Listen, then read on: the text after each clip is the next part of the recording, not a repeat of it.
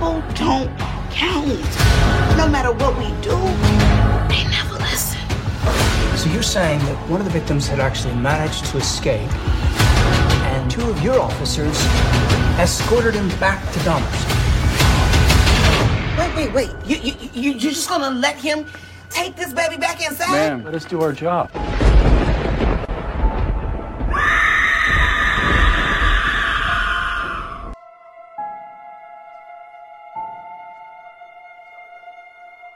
Senhoras, senhores e outros, cortesãs e chuparolas, ativos e passivos, pecadores e serpentes, bem-vindos ao fim dos tempos. Está começando mais um episódio do Esqueletos no Armário, seu podcast de horror queer criado por três. É. é. Viadinhos, viadinhos. Viadinhos. Viadinhos. Mórbidos. Eu sou o Luiz e eu já estou treinando um sósia para assumir o meu papel aqui no Esqueletos. Eu sou o Álvaro e eu não vou estar nesse episódio. eu ia fazer uma piada com Fish, mas já tá muito batido. Não, vai lá. Outra. outra? Mas outra. Again. A fucking again. Same old shit. Same old fucking shit.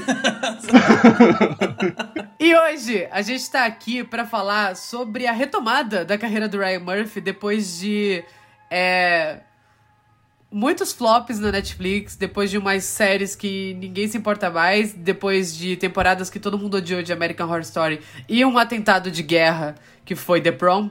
Ryan Murphy voltou. Então a gente decidiu fazer um episódio especial pro Ryan Murphy. A gente vai falar sobre as maiores produções dele esse ano, que é Demer e American Horror Story New York City. E se você perguntar se a gente assistiu a segunda temporada de American Horror Stories, isso nunca aconteceu. É o que eu tentei dizer. É verdade, Ela não existiu. Né? Tem Pare essa, de se convencer né? que aconteceu. Pare de fazer gaslight comigo. Pare agora. I'm not eating that. Why? You a vegetarian? No, I'm not a vegetarian.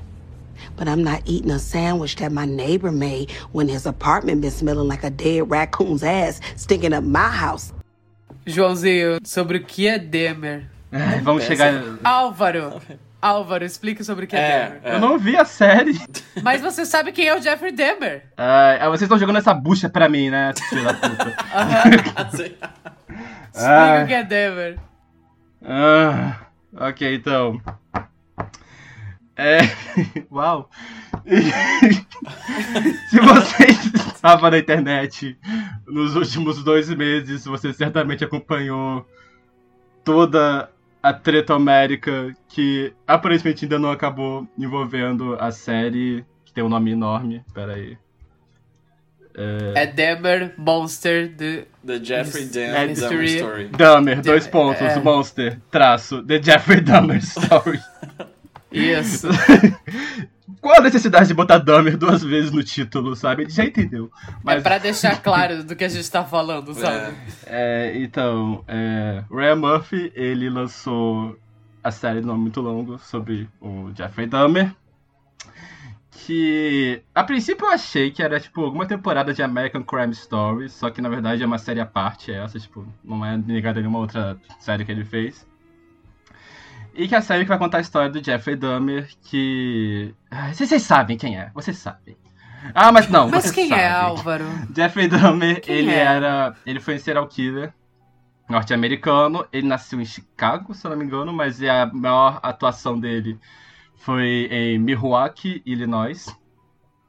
E ele acabou se tornando um assassino muito infame, porque durante a atuação dele, que durou mais de 20 anos, e no qual ele matou 15 pessoas, se não me Acho engano.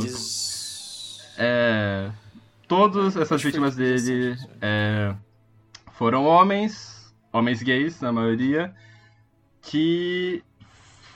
Ai, eu vou ter que dar detalhes. Ele, é, ele matava esses homens e ele usava os corpos para parafilias, no geral. Então, muitas pessoas falam da questão do canibalismo, só que, tipo, o canibalismo foi uma coisa que aconteceu, acho que só uma vez, não foi, tipo, algo recorrente.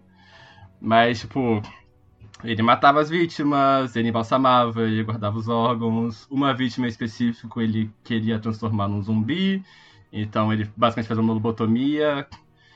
É, enfim, a esmagadora maioria das vítimas dele eram é, homens negros ou latinos. Ele teve apenas duas vítimas que foram brancos, homens brancos.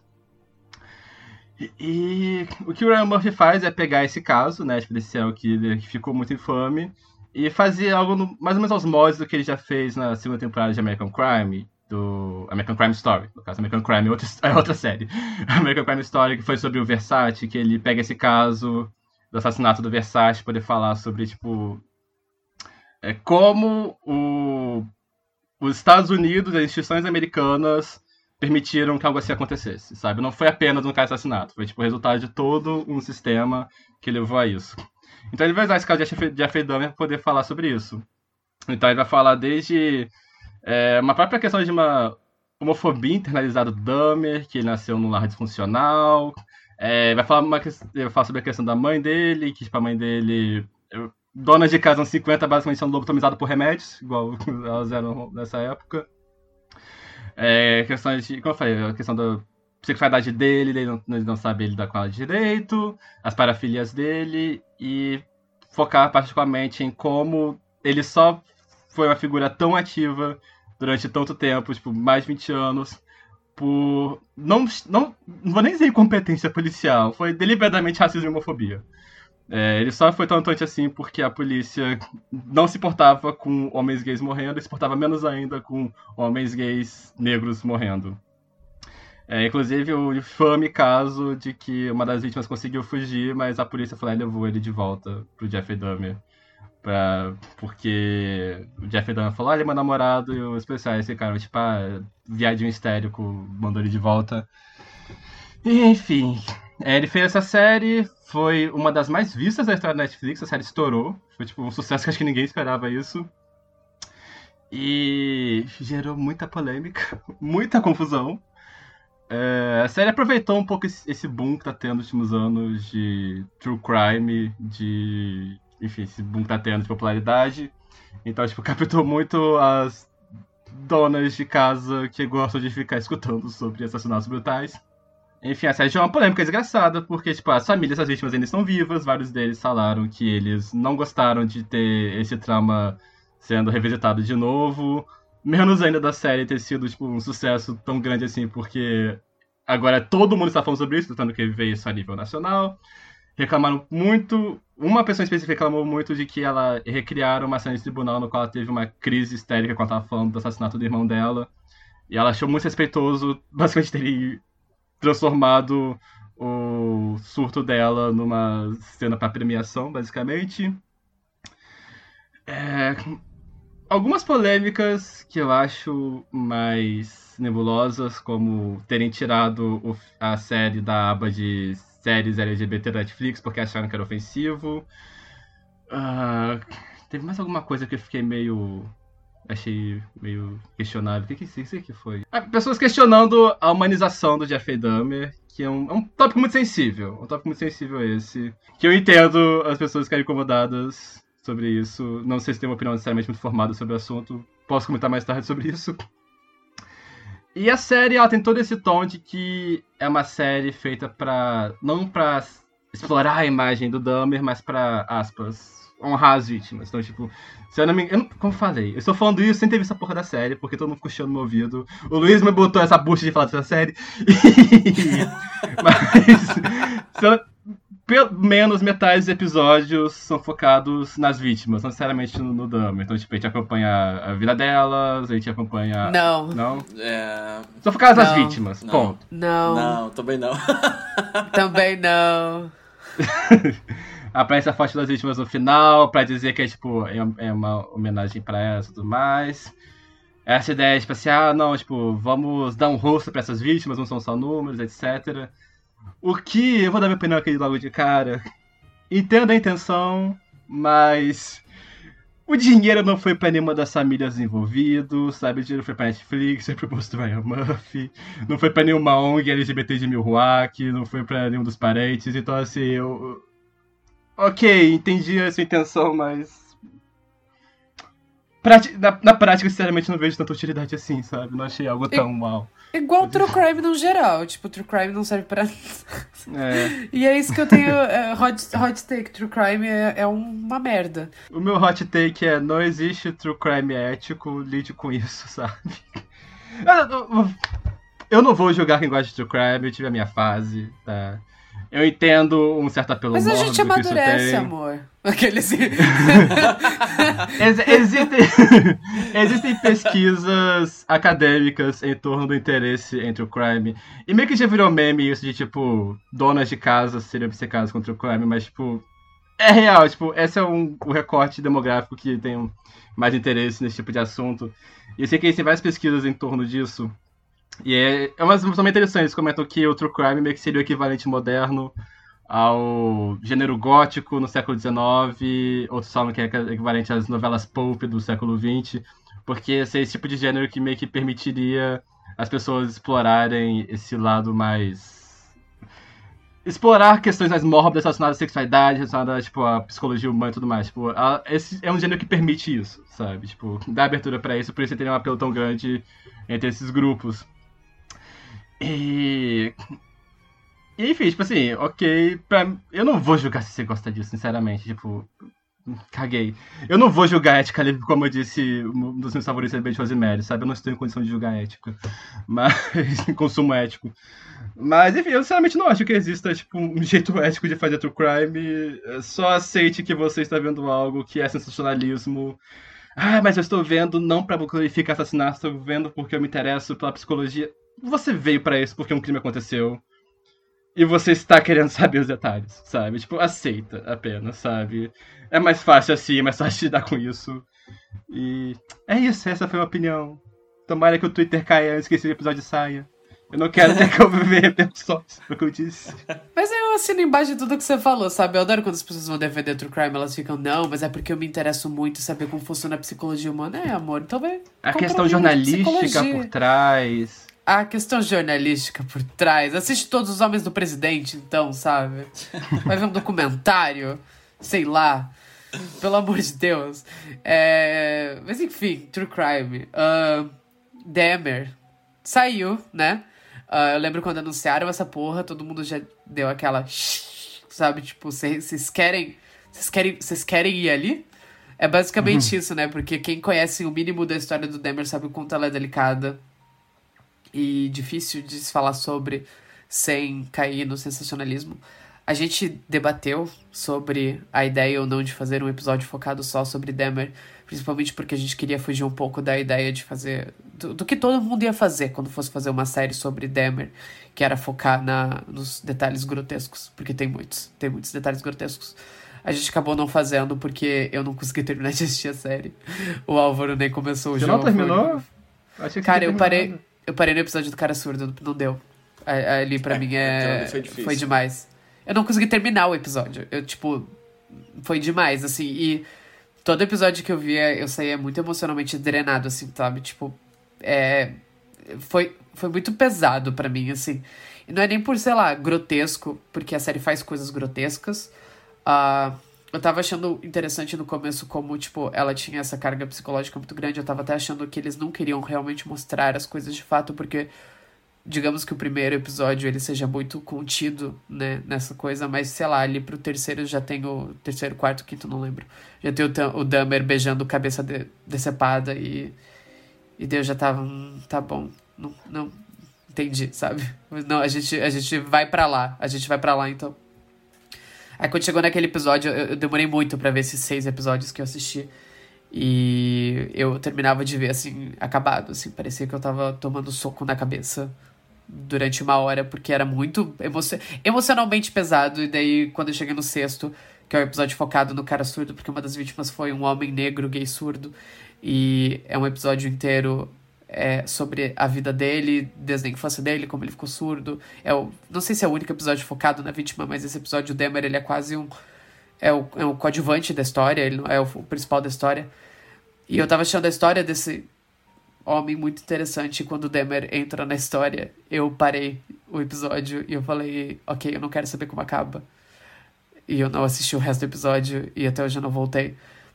E daí surgiu a ideia de fazer um episódio só sobre Ryan Murphy, porque a gente viu as outras séries, mas enfim, a gente tá aqui pra falar sobre Dahmer. E é isso. Eu não acho que a série seja ética. Não acho que exista forma ética de falar sobre o Jeffrey Dahmer. Não acho que exista forma ética de falar sobre fazer qualquer conteúdo de true crime. Do mesmo jeito que não me deixa nem um pouco feliz ver é, as pessoas tratando essa história como a fofoquinha do dia, sabe? Algo que eu tenho visto muita gente fazer. Uh, mas ao mesmo tempo, o que eu vi da série, até onde eu vi da série, eu achei ela muito bem escrita. Uh, o primeiro episódio é muito bom, o primeiro episódio dava um filme por si só. É, achei ela muito bem filmada.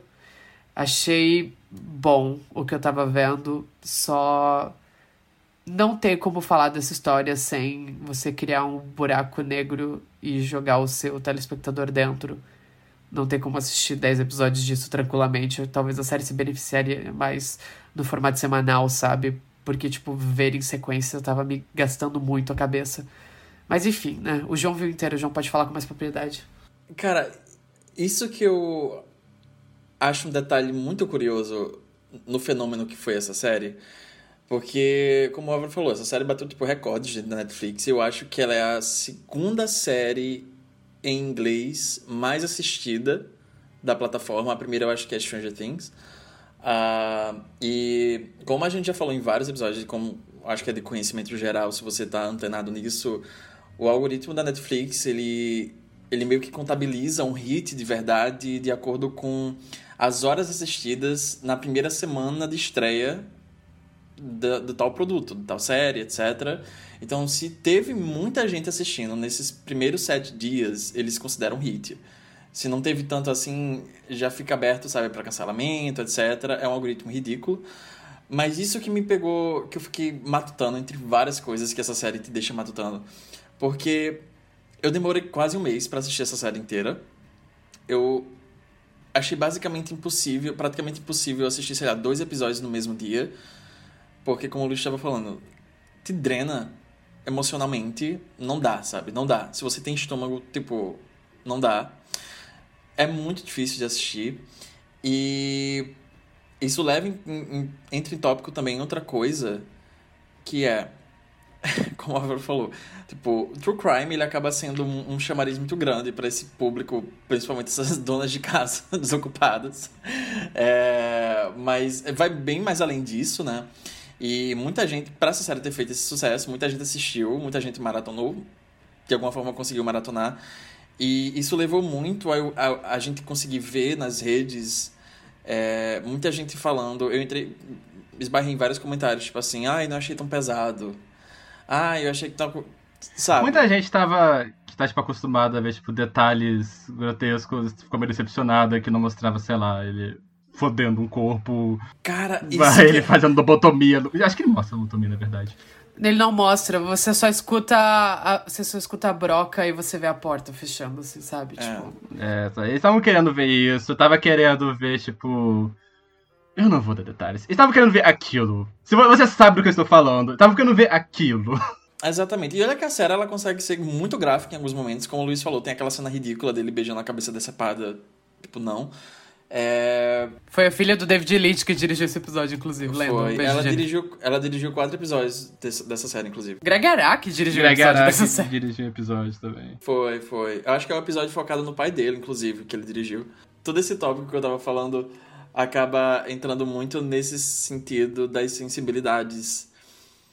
É, porque essa série é muito delicada e assim, qualquer pessoa com empatia provavelmente vai se sentir muito drenada assistindo essa série, mas eu acho que ela realmente atinge diferente pessoas da comunidade, porque são sensibilidades muito particulares e sei lá, ver muita gente desvalorizando isso, tipo, ah, eu achei que seria mais pesado, tipo, garota, você quer ver o quê? Sabe? Eu sei, quer dizer, eu sei, eu sei o que você quer ver, mas tipo, pelo amor de Deus, sabe? Ah, eu já vi podcast falando que a cena inicial de faca no coração não é tão pesada assim, sendo que é literalmente um homem sendo esfaqueado no cu com uma faca. Eu sei, eu sei de quem você tá falando. Gata, sabe? Se manca. É. Em relação a americanos em particular, isso. Isso tem uma questão, tipo, muito específica, que é que lá o Jeffrey Dahmer ele meio que acabou virando uma A, a cultura pop acaba se apropriando de serial killer, sabe? Isso acontece, lide com isso. Sim. Sabe? Tipo, querendo ou não. Tava querendo cancelar a Katy Perry porque há 10 anos atrás ela lançou aquela Black Horse, que tem um verso que faz uma piada com isso. Tinha que Que é, cancelar tipo- pela música ser ruim mesmo, sabe? que é tipo, ah, vou comer seu coração igual o Jeffrey Dahmer, uma parada assim. Mas, tipo, ele, por ser uma figura muito viva na cultura pop, ele já apareceu até em South Park, sabe? Tipo, personagem dele. E, então, tipo assim, esse tema já apareceu, tipo, nesses é, Exploitation direto pra DVD. Tem um filme chamado Dahmer vs. Gacy, que é exatamente isso que eu tô pensando. É um filme sobre Jeffrey Dahmer versus o John Wayne Gacy, o palhaço assassino de Meu crianças. Deus. Gay também, tem esse detalhe. O episódio de South Park. Eu, eu, eu na adolescência eu vi muito episódio de South Park. É basicamente o capeta vai dar uma festa na Terra. E, tipo, eles. E pra preparar, ele chama o Jeffrey Dahmer, o Ted Bundy e eu acho que o Casey também. E tipo, a meio que a running gag que tipo, seria. É basicamente eles são os três patetas, só que eles são serial killers. E a piada envolvendo o Dahmer é que ele não consegue se controlar. Então toda vez que eles matam alguém, a seguida mostra o Jeffrey Dahmer transando com o intestino da, da pessoa. Então, tipo, é, pois é, South Park nos anos 2010 era, outra, era uma situação. Meu Deus. Olha onde a gente foi se enfiar nesse episódio. Tá Vai. bom o clima, hein? Tá gostoso o clima desse episódio, hein, galera? Eu acho que, tipo, isso envolve muita sensibilidade, sabe? A gente tá nesse momento no qual, tipo, o, o True Crime teve esse auge. E agora tá nesse momento que as pessoas estão se questionando. Mas peraí. sabe? Qual, qual a ética por trás disso, sabe? Eu sinto que se tivessem feito coisas. aí, Tivessem ido ainda mais longe nessa série, sabe? Mostrado tudo que tinha pra mostrar 10 anos atrás, sabe? Eu acho que não teria tido o, o rebuliço que causou, sabe? Eu acho que a gente tá nesse momento no qual, tipo, Não, a não. sensibilidade atual está, tipo, é, questionando esse tipo de situação, sabe? Se a sido lançada 10 anos atrás, sei lá, sabe? Tipo, teria página no Facebook fazendo meme com o Jeffrey Dahmer, provavelmente. Ah, deve ter. Alguém tá fazendo. E questionando também, e questionando também, tipo, nossa relação com isso. Eu sinto também que é, existem também muitos outros produtos que estão se aproveitando desse momento do true crime, que beleza tá em alta, mas tá meio que nesse declínio também, porque as, as pessoas estão começando a, algumas, né? Estão começando a parar pra pensar e tentar entender, tipo, a nossa relação e tem tá- eu já assisti, já me deparei com algumas séries, alguns filmes que tentam tratar isso em tons diferentes. Já assisti. Tem aquela série da, da Selena Gomez, é Only Murders in Aquela série da. Selena Gomes, uma fonte pra poder estar no podcast sobre o Jeffrey Dahmer, aquela série da Selena Gomes. Pois é. Aquela cena da Selena Gomez, sabe? Essas, essas mesmas palavras na mesma, eh, na mesma frase, sabe? Uau! Jeffrey Dahmer e Selena Gomes. E Selena Sendo Gomez, citados no próximo, assim, sabe? Uau, o que isso significa? Mas. Mas, é, e. Mas é, eu concordo com o Luiz. Eu acho que tecnicamente, se você deixar a ética de lado, eu, eu sinto que tecnicamente essa é uma das séries mais polidas, do, um dos trabalhos mais polidos do Ryan Murphy, suas produções e etc. Talvez seja o trabalho mais polido dele. Você eu acha? acho muito coeso o que ele faz, até onde eu vi. Eu tava achando tudo muito coeso. Eu tava achando tudo É, muito eu, eu também, bom. Eu também tava. Tipo, visualmente, direção, roteiro. Eu tava achando tudo muito bom. O elenco tá muito bom. A Anice Nash tá, tá fantástica. A a Anice Fantástica, Nash é sim. fantástica, mas quando dá um papel bom pra ela, a, ela tá fantástica. Tipo, e aquela É a cena. vizinha? É a vizinha. É. Quando a polícia chega e eles estão levando o Demer e ela tá gritando, desesperada, e ela fica gritando pro policial que ela passou um ano chamando a polícia e ninguém veio fazer nada. É, e depois é, mostra ela assistindo o jornal A Contagem de Corpos que acharam no apartamento do lado dela. É muito forte, sabe? E eu tava achando muito coeso. Tipo, tudo, assim. É, como um produto audiovisual, é bom. Mas. Esse é, é- é- entra em campos muito É. delicados. Como, por exemplo, o episódio 6, por exemplo, que o Luiz estava falando, que é focado na vítima que era surda. É, provavelmente é o melhor episódio, tecnicamente falando, é o melhor episódio da minissérie. Aquele episódio é um soco, mas é muito bem escrito, é muito bem dirigido. O ator que faz o Tony, eu acho que tipo, ele é perfeito pro papel, sabe? Ele mostra muito carisma. O ator também é surdo. É, ele mostra, ele dá muito carisma e muita identidade àquele personagem que você vai conhecer por pouco tempo e é devastador você assistir aquele episódio desde o primeiro minuto porque você sabe exatamente o final dele, você sabe exatamente o que vai acontecer. Não tem nada que você possa fazer, você vai acompanhar a vida desse personagem, os, os sonhos dele, o, tudo que ele quer alcançar, a família dele, a relação dele com a família, e daí aparece o Dahmer, sabe? E é devastador. Esse episódio não acho que não tem nada gráfico, mas apenas a sua ciência, sabe? A ciência de que, do que vai acontecer, do que aconteceu, na verdade, é devastador por si só. Ele não tem som, eu acho é, um detalhe legal. Ele não tem som, o episódio. Ele, ele é tudo meio abafado, o som. Ele emula como é, uma pessoa é, surda, é. entre aspas, escuta, porque não escuta, mas tipo, o som é abafado, assim. E é muito silencioso e eles usam Libras. É Libras, né? Eles usam. ASL. AS... Não, é, é American é Sign Language. É... Libras é a linguagem brasileira de é sinais. É diferente. Tá, é, isso. Eles usam isso e daí o, o, episódio é legendado e nas cenas que ele tá conversando com pessoas que não são surdas, é, aparece a boca da pessoa e ele lendo os lábios da pessoa. Então a pessoa fala, não sai som, mas tem a legenda do que a pessoa falou. Porque ele quer te colocar na pele do personagem. E daí, quando aparece o Demer, eu desliguei a televisão e eu nunca mais voltei pra essa série. é, é, muito difícil. Esse, esse episódio, talvez eu diria que é, ele pudesse ser, talvez, a, a planta base pro que essa série deveria ter sido. Porque se a intenção de fato fosse dar mais vozes às vítimas e, enfim, é, eu acho que a coisa certa a se fazer é focar nas vítimas mesmo. Porque por mais que essa seja a desculpa oficial, você passa 10 episódios seguindo o Dahmer. Você vê todas as suas complexidades, você vê toda a sua vida. Alguns personagens, quando, quando em alguns episódios, quando você esbarra com algumas das vítimas, você só entra em contato com a, toda a experiência dela com o Dahmer. Ela se esbarrando com o Dahmer, ela conhecendo o Dahmer na, na, na balada. Então, não sobra muita justificativa para isso, sabe? O Dahmer não merecia todo esse, esse foco. E é nisso que a série peca, quando você vai, você vai tentar discutir a ética por trás disso, por mais que não tenha, porque True Crime não tem ética, não tem como ter ética no True Crime, mas eu sinto que essa, esse episódio talvez pudesse ser o modelo do que essa série deveria ter sido. Uh, mas ela, é, ela é, é foda porque assim. Ela precisava ser vendida de alguma forma, sabe? Ah, mas tipo assim, tem esse lance que ah, a série é feita pra honrar as vítimas, só que tipo. Você passou. Um, você que viu a série. Passou um mês já do lançamento dela. Você lembra do nome de alguma das vítimas? Quickly, sabe? Tipo. O nome do Dahmer tá duas vezes no título. Você lembra o nome de algum outro personagem, sabe? Exatamente. O Luiz simplesmente não reage ali.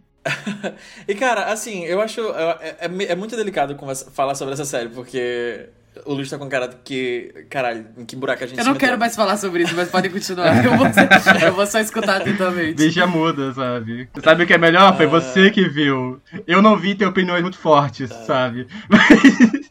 É porque eu passei o último mês esquecendo isso, sabe? A ideia foi sua.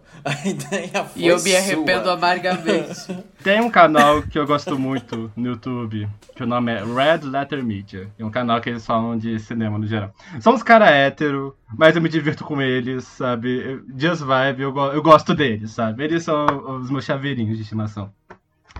E eles moram em Milwaukee, né? Tipo, eles moram lá tipo, há mais de 20 anos. E eles gravaram um episódio sobre a saída do Dahmer. E é muito interessante ver, tipo, eu comento nesse episódio, tipo, eles comentam sobre a questão da, da ética, né, por trás da toda. E eles dão um muito interessante sobre, tipo, afinal de contas, a sombra, né, que o Dahmer deixou na cidade. Que eles falam, tipo, que volta e meia eles estavam saindo do estúdio e aí eles viam o, a tour que existia por lá, que passava pelos locais do Jeffrey Dahmer, dos crimes dele, é, eles passavam, tipo, na frente do. A casa onde ele morava não existe mais, no caso. Foi demolido hoje em dia estacionamento. Tipo, o grupo passava por frente do estacionamento. É, o lugar onde eles compravam os rolos de filme era o mesmo onde o Dahmer comprava os negócios químicos. Então, tipo, é interessante esse vídeo poder saber como é que é a visão de alguém que morava, de pessoas que moram lá. E eles, e eles, tipo, já eram. Eles se lembram, né, da época do caso, aconteceu, quando encontraram os corpos, exemplos dos jornais e tudo mais. É interessante esse vídeo. E também interessante a opinião que eles têm, tipo, sobre a série quanto produto audiovisual. E recomendações que eles comentam sobre, tipo, é, essa questão que eu comentei, tipo, de, ah, eles estão querendo fazer para essa questão de, ah, vamos é, retomar essas figuras que, tipo, que acabaram sendo esquecidas, né, que foram as vítimas deles, vamos dar um rosto pra elas e tudo mais. Só que, tipo, o público que vai acabar assistindo, pelas contas, são mulheres hétero, donas de casa. O público em si, que supostamente seria a série seria o alvo que, que a série queria honrar, né? Não iria assistir. A questão de que o dinheiro não está indo para nenhuma das vítimas, para as contas, né? Está indo para Netflix. E tem essas coisas que começam interessantes, que eles comentam que acharam interessantes e tudo mais, sabe? Eles elogiam algumas coisas da série, criticam outras. E no final eles basicamente comentam. Daqui a alguns anos vai sair outro filme sobre Jeffrey Dahmer, sabe? A gente critica, mas vai acabar saindo porque existe interesse em torno disso e vai sair, querendo ou não, e estamos aí, sabe? E a minissérie, que era para ser uma minissérie, agora vai ser uma antologia, foi renovada pela Netflix, eles vão focar outras temporadas em outros serial killers. Olha só, mas que bacana. Então, Mas olha que bacana, sabe? uma coisa que eu queria comentar é... é. é a questão de que quando tiraram a série da. da aba de conteúdo LGBT da Netflix, porque acharam que era ofensivo.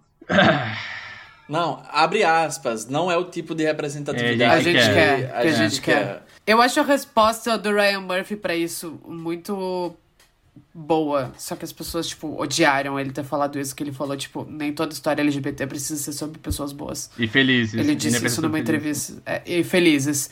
E ele tá certo. Eu só queria pontuar Eu isso. sinto que é uma discussão que acabou ficando meio que no fogo cruzado, sabe? Porque tá todo mundo falando muito puto da vida por causa, tipo, da questão da família das vítimas que estavam estavam emputecidas com a série. E, tipo, eles, as pessoas com razão comparam os dois delas, sabe? Tipo, realmente, elas têm razão de questionar a ética da série.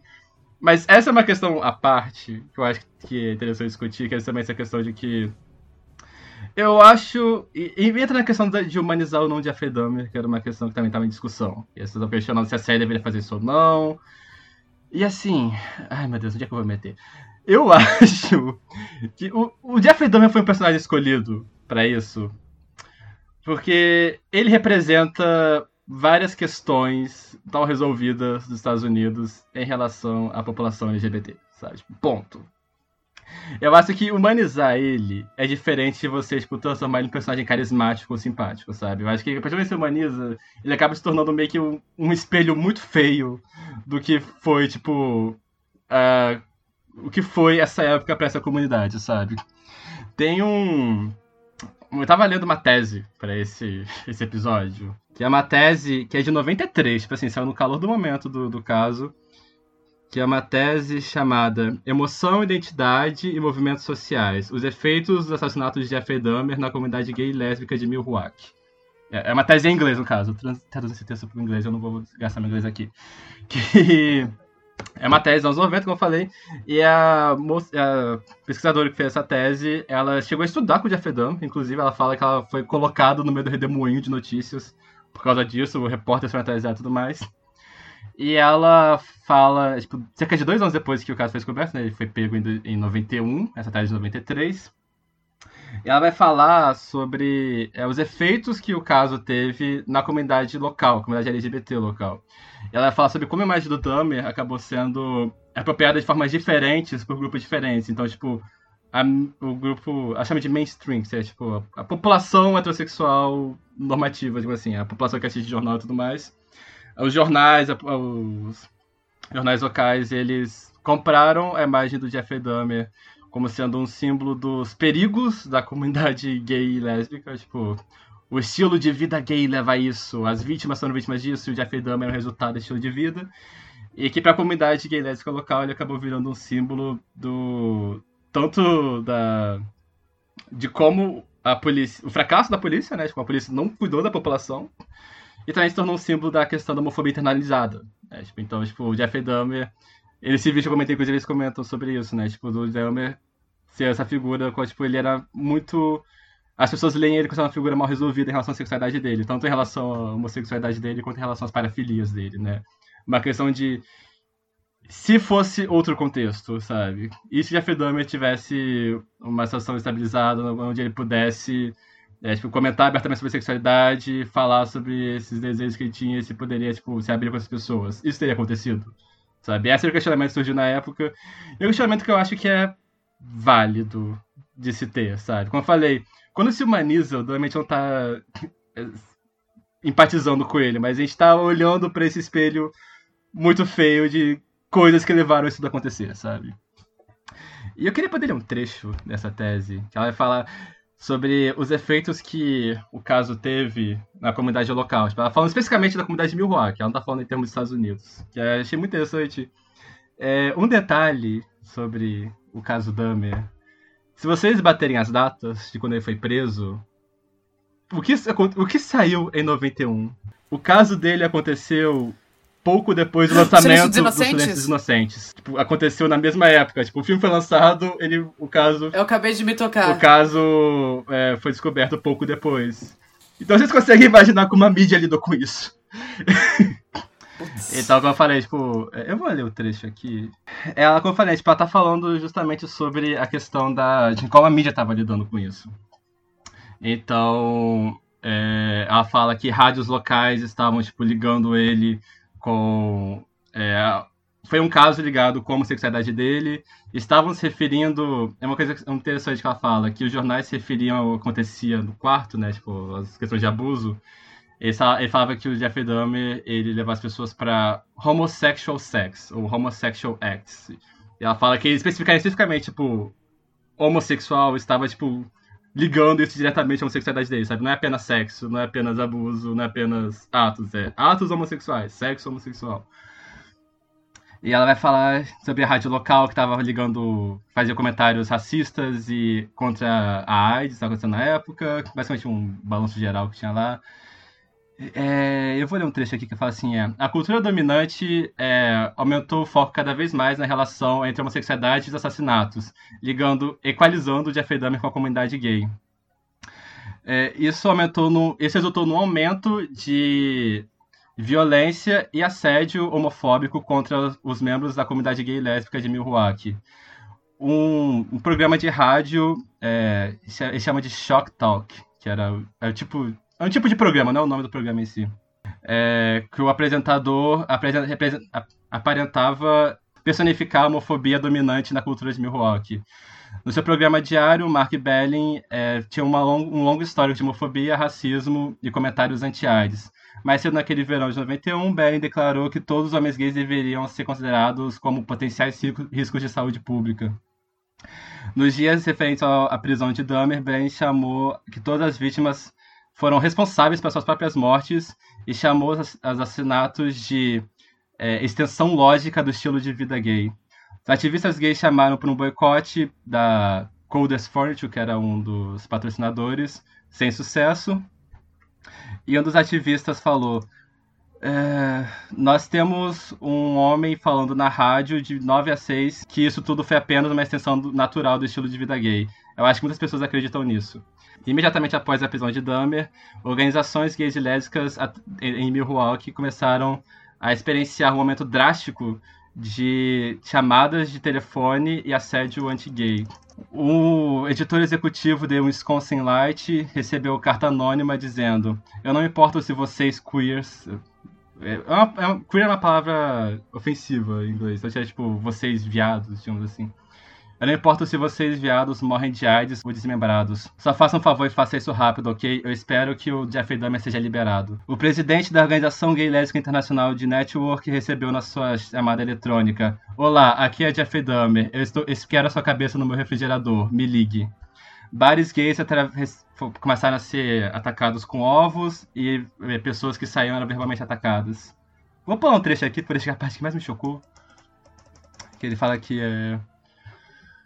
O assédio rapidamente escalou de chamadas de telefone e é, chamadas homofóbicas. Ameaças de bomba começaram a ser feitas repetidamente contra bares gays e também um aumento é, relativo na, na, assédio policial nos bares e aos, e aos donos dos bares. Um, um homem foi, é, foi alvejado, ele recebeu um tiro saindo de um bar por um grupo de homens que gritava Dahmer. outro homem gay recebeu ameaças é, repetidamente de seus vizinhos que escreviam Dahmer na caixa de correio dele. Tipo, na caixa de correio escreviam, apagava o nome dele e escreviam Dahmer. A polícia se recusou a tomar ação, o homem finalmente foi à justiça e o advogado dele, que era uma figura conhecida na comunidade local, falou: essa cidade parece estar passando por uma espécie de é, surto coletivo geral. Esse foi o contexto que acabou gerando, que acabou tipo, resultando a prisão do Dahmer pouco depois, sabe? Tipo. E é, tipo, é uma tese longa, sabe? Ela vai longo hoje nisso. Ela fala sobre é, que pouco, tipo, dias depois da prisão do Dahmer começaram a aparecer adesivos dizendo Jeffrey Dahmer Fan Club, é, pessoas falando que queriam que o Dahmer é, saísse porque ele prestou um serviço à comunidade. É, crianças que eram consideradas afeminadas na escola eram chamadas pelos colegas de classe de hey Dahmer. Então, enfim, é uma tese muito interessante poder falar sobre a, a sombra que o Jeffrey Dahmer acabou deixando na comunidade local. E se você interessa no assunto, eu acho que é uma, uma tese bastante interessante se ler. E eu particularmente me pergunto se não teria sido mais interessante se a série focasse nisso, sabe? Tipo, uma série começasse com o episódio do Drummer e focasse nos desdobramentos da situação toda, sabe? Porque eu tava vendo isso, tipo, eu nunca tinha ouvido falar dessas coisas acontecendo. Mesmo tempo parece meio óbvio que isso iria acontecer de alguma forma, sabe? Tipo, esses ataques sistemais à população LGBT local. Eu sinto que. Eu, eu sinto que isso é um problema recorrente até quando vão fazer essas adaptações de True Crime pra, uma minissérie de prestígio, sabe, etc. Porque, no geral, quando você para pra perceber, eles geralmente focam mais na construção dos eventos até o crime do que nas consequências dele. E muitas vezes, olhar com essa retrospectiva é bem mais interessante entender as consequências uh, do que isso que você já sabe. E ainda que essa minissérie do Dahmer ela equilibre um pouco esses dois, porque a gente a gente vê muito eles vão saltando entre sei lá, o passado e após a prisão do, do Dahmer, né? É, mas, por exemplo, eu acho que eles fazem um recorte interessante do cenário da comunidade na época, mas eles não exploram isso depois. É exatamente isso, tudo isso que o Álvaro falou e que estava de fácil acesso para a equipe do Ryan Murphy fazer a pesquisa e incorporar na série Mas se eles quisessem. como é que sabe? você vai vender se não tiver o Jeffrey Dahmer? Sabe? Como você vai vender se não tiver o nome dele duas vezes no título? É. E eu Exato. quero finalizar esse bloco falando também. Todos os policiais são porcos, inclusive o que você A conhece. gente fez um bloco inteiro sobre a série do Dahmer e ninguém falou sobre a Evan Peters. Por quê? Por quê? Por que eu falaria? Aquele, né? There's a predator out there. How can there not be? Predators thrive on decadence and excess. You and your secrets. I know what you're talking about. I can feel the decay, the black hole sucking in every one. Something is coming for you. Let's have some fun. Ok, agora pra finalizar o episódio, a gente vai falar sobre o, o último lançamento desses lançamentos. Foi o último, né? Ah, lançamento do Ryan Eu espero que sim. Ainda tem um mês, sabe? Ainda tem um mês, ele vai lançar alguma coisa surpresa. Ah, Ryan Murphy ameaça. Mas, pra finalizar o episódio, a gente vai falar sobre o último lançamento do Ryan Murphy, o último grande lançamento, não tão grande, ah, que é a 11 temporada de American Horror Story. Quem diria que a gente chegaria aqui a esse ponto, sabe? Quem diria, sabe? Eu acho que nem ele, nem, nem ele acharia isso. Eu acho que ele continua É, não achando, inclusive- sabe? É inclusive tipo um, um marco muito extraordinário, assim, porque poucas séries de terror tiveram um- uma vida longa tão grande assim, tão consistente, entre aspas, é, na TV, né? Tipo, principalmente a antologia, sabe? Porque por mais que a gente tenha, por exemplo, além da imaginação, que é, teve várias reencarnações, mas tipo, mas tipo, uma única reencarnação, por exemplo, da, do Além da Imaginação nunca durou tanto tempo assim quanto, quanto 11 temporadas, né? E ainda tem mais duas, que já foi renovada a 13 terceira, né? Então ainda tem mais duas pra, pra vir aí. Ah, Acho que a única comparável seria tipo Arquivo X, sabe? Que também durou bastante. Pois é, pois é, pois Mas é. é pois porque é, Arquivo. X, Arquivo X durou nove e daí depois eles voltaram com mais duas, que durou até a décima primeira. Teve duas? Então American Horror Story tá uma. passando. A mais, tipo, tinha que ter sido só Não, três. teve duas. É porque era uma minissérie E daí no final eles deixaram um gancho. Sabe o, o truque da minissérie Sim. com o gancho? E daí eles renovaram pra mais uma temporada horrorosa, horrorosa, horrorosa, trauma. Não fala sobre isso, vamos mudar de assunto. Não fala isso perto da avó, não fala isso perto da avó. Não fala alto demais que minha mãe sobe correndo com uma faca. Ah, mas enfim, nesse, nesse. Durante todo esse tempo que American Horror Story tá no ar, ela já tentou se reinventar algumas vezes, ela já conseguiu se reinventar algumas vezes. De vez em quando ela surpreende, surpreende para mim, eu acho que ah, a longo prazo, por exemplo, eu acho uma das minhas temporadas favoritas é a 1984, que é a nona temporada. Que ela veio depois de uma que todo mundo odiou, que eu particularmente gosto, que é Apocalipse. Mas. Apocalipse é... veio antes, sempre confundo a ordem. Eu sempre que Apocalipse veio depois, eu sempre confundo a ordem. Não, Apocalipse é a oitava e a 1984 é a nona. Ah, e eles já tentaram reinventar a série diversas vezes e tal. A, a temporada passada foi toda aquela palhaçada do Double Feature. Ah, Que foi bom. Teve alguns acertos. Hot take, foi bom. Teve alguns acertos, teve Uma alguns série, erros. uma temporada que são duas minisséries num casaco, sabe? Tipo, Pois é. um em cima da outra, sabe? Um no ombro da outra. Ah, mas você não pode dizer que eles não tentam, sabe? Eles não estão tentando, sabe? De vez em quando eles tentam. Ah, mas é curioso que agora nessa prim- décima primeira temporada eles resolvam se despedir de todo, tudo isso e fazer uma coisa super sóbria como eh, New York City, NYC foi. ah, porque essa, real, essa tipo, acho que foi uma das temporadas mais sóbrias da série, assim. Ah, não foi uma temporada de muitos exageros. Ah, não teve exatamente tantos rostos chamativos, Familiares. por assim dizer. Sarah, familiares, sabe? Tipo, Sarah Bons. Paulson não tava mais. o Evan, Evan Peters também não tava mais. A Lily Rabe, nem a Lily Rabe, a desocupada da Lily Rabe, que tá sempre tipo, fazendo pontinha toda temporada. Ela não veio nessa A temporada. da Lily Rabe. Acho que os dois A desocupada recorrentes. Mentira, são três. Tem o Zachary Quinto. A... Esqueci o nome da, da filha da, da Carrie Fisher. A Billy Lord. A Billy e, Lord. a... Lorde. e a loira. Esqueci também o A nome Leslie dela. Grossman. A, Leslie Gro- a character actress Leslie Grossman. A Pet LuPone Mas- participou de mas- alguma. A Pet Participou LuPone da de terceira. Mas chamar da terceira. Mas dizer que o Zachary Quinto é, tipo, recorrente é um stretch, porque, tipo, ele participou da primeira e da segunda temporada 10 anos atrás. Ele não Foi, fez uma ponta em nenhum outro, não? Eu- tenho, Não. eu tenho isso na minha ele cabeça tinha- quando em algum lugar, outra Eu aparição achei, dele. eu achei. Eu achei que ele tinha feito, eu fui pesquisar e eu fiquei tipo, nossa, a última vez que ele apareceu foi em Asylum mesmo? Foi em Tipo, Asylum. Pelo visto, sim.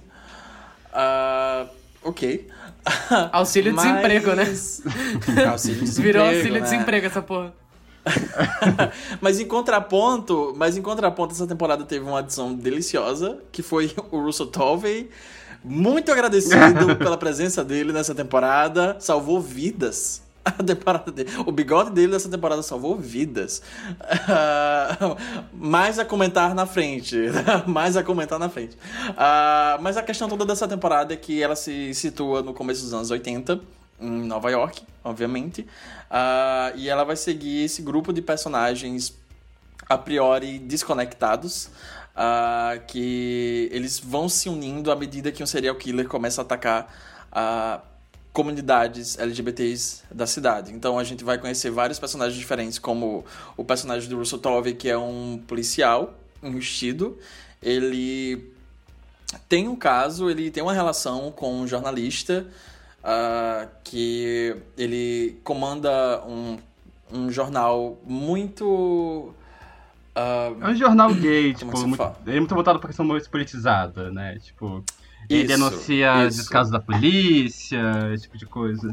Provoke Society, sabe? Ele é literalmente o oposto do que o trabalho do Russell Tovey pede, sabe? Eles são esses contrapostos e essa relação é explorada ao longo da temporada ah, de maneira interessante. Eu gostei bastante do plot deles. Ah, a gente vai conhecer também, ah, deixa eu ver, um jovem que é o, um daqueles irmãos Rochas lá dos Estados Unidos. que. que ah, que ele faz. Esse episódio não vai. Essa, essa, esse bloco não vai render, cara. Não, ele vai, ele vai. Eu vou parar de interromper vocês. Vai, vai, vai. aí. Calma, calma.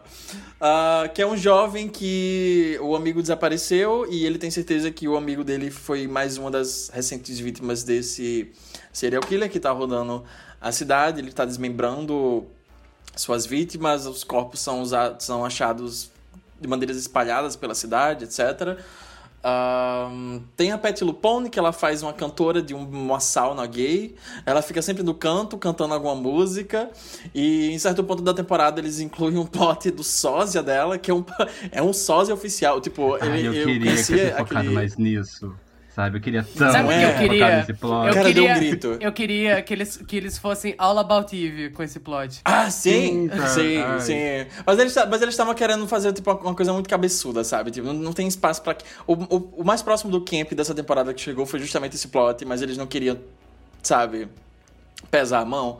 Ah, mas eu dei um grito quando ele apareceu pela primeira vez, porque eu, eu já conhecia aquele gay do Instagram. Eu já tinha visto o vídeo deles, eu já, eu já tinha visto, tipo, a conta dele, sabe? Ele imita a Pet Lupone muito bem. Ele imita também a Bernadette Peters, é muito engraçado. muito engraçado. E daí quando ele aparece, daí quando ele aparece, tipo, a câmera tá à distância, e daí você só vê aquele corpo com aquele, aquela peruca, sabe? Cantando lá no fundo com aquele vestido branco. E a voz é igual da Pet Lupone. Não, mas tipo, a distância você não vê. A distância você acha que é a Pet Lupone, porque a, voz é igual. E daí a câmera corta e ela tá assistindo de frente pra aquela pessoa, e daí a câmera corta de novo, e é o gay de bigode com a peruca. e o vestido.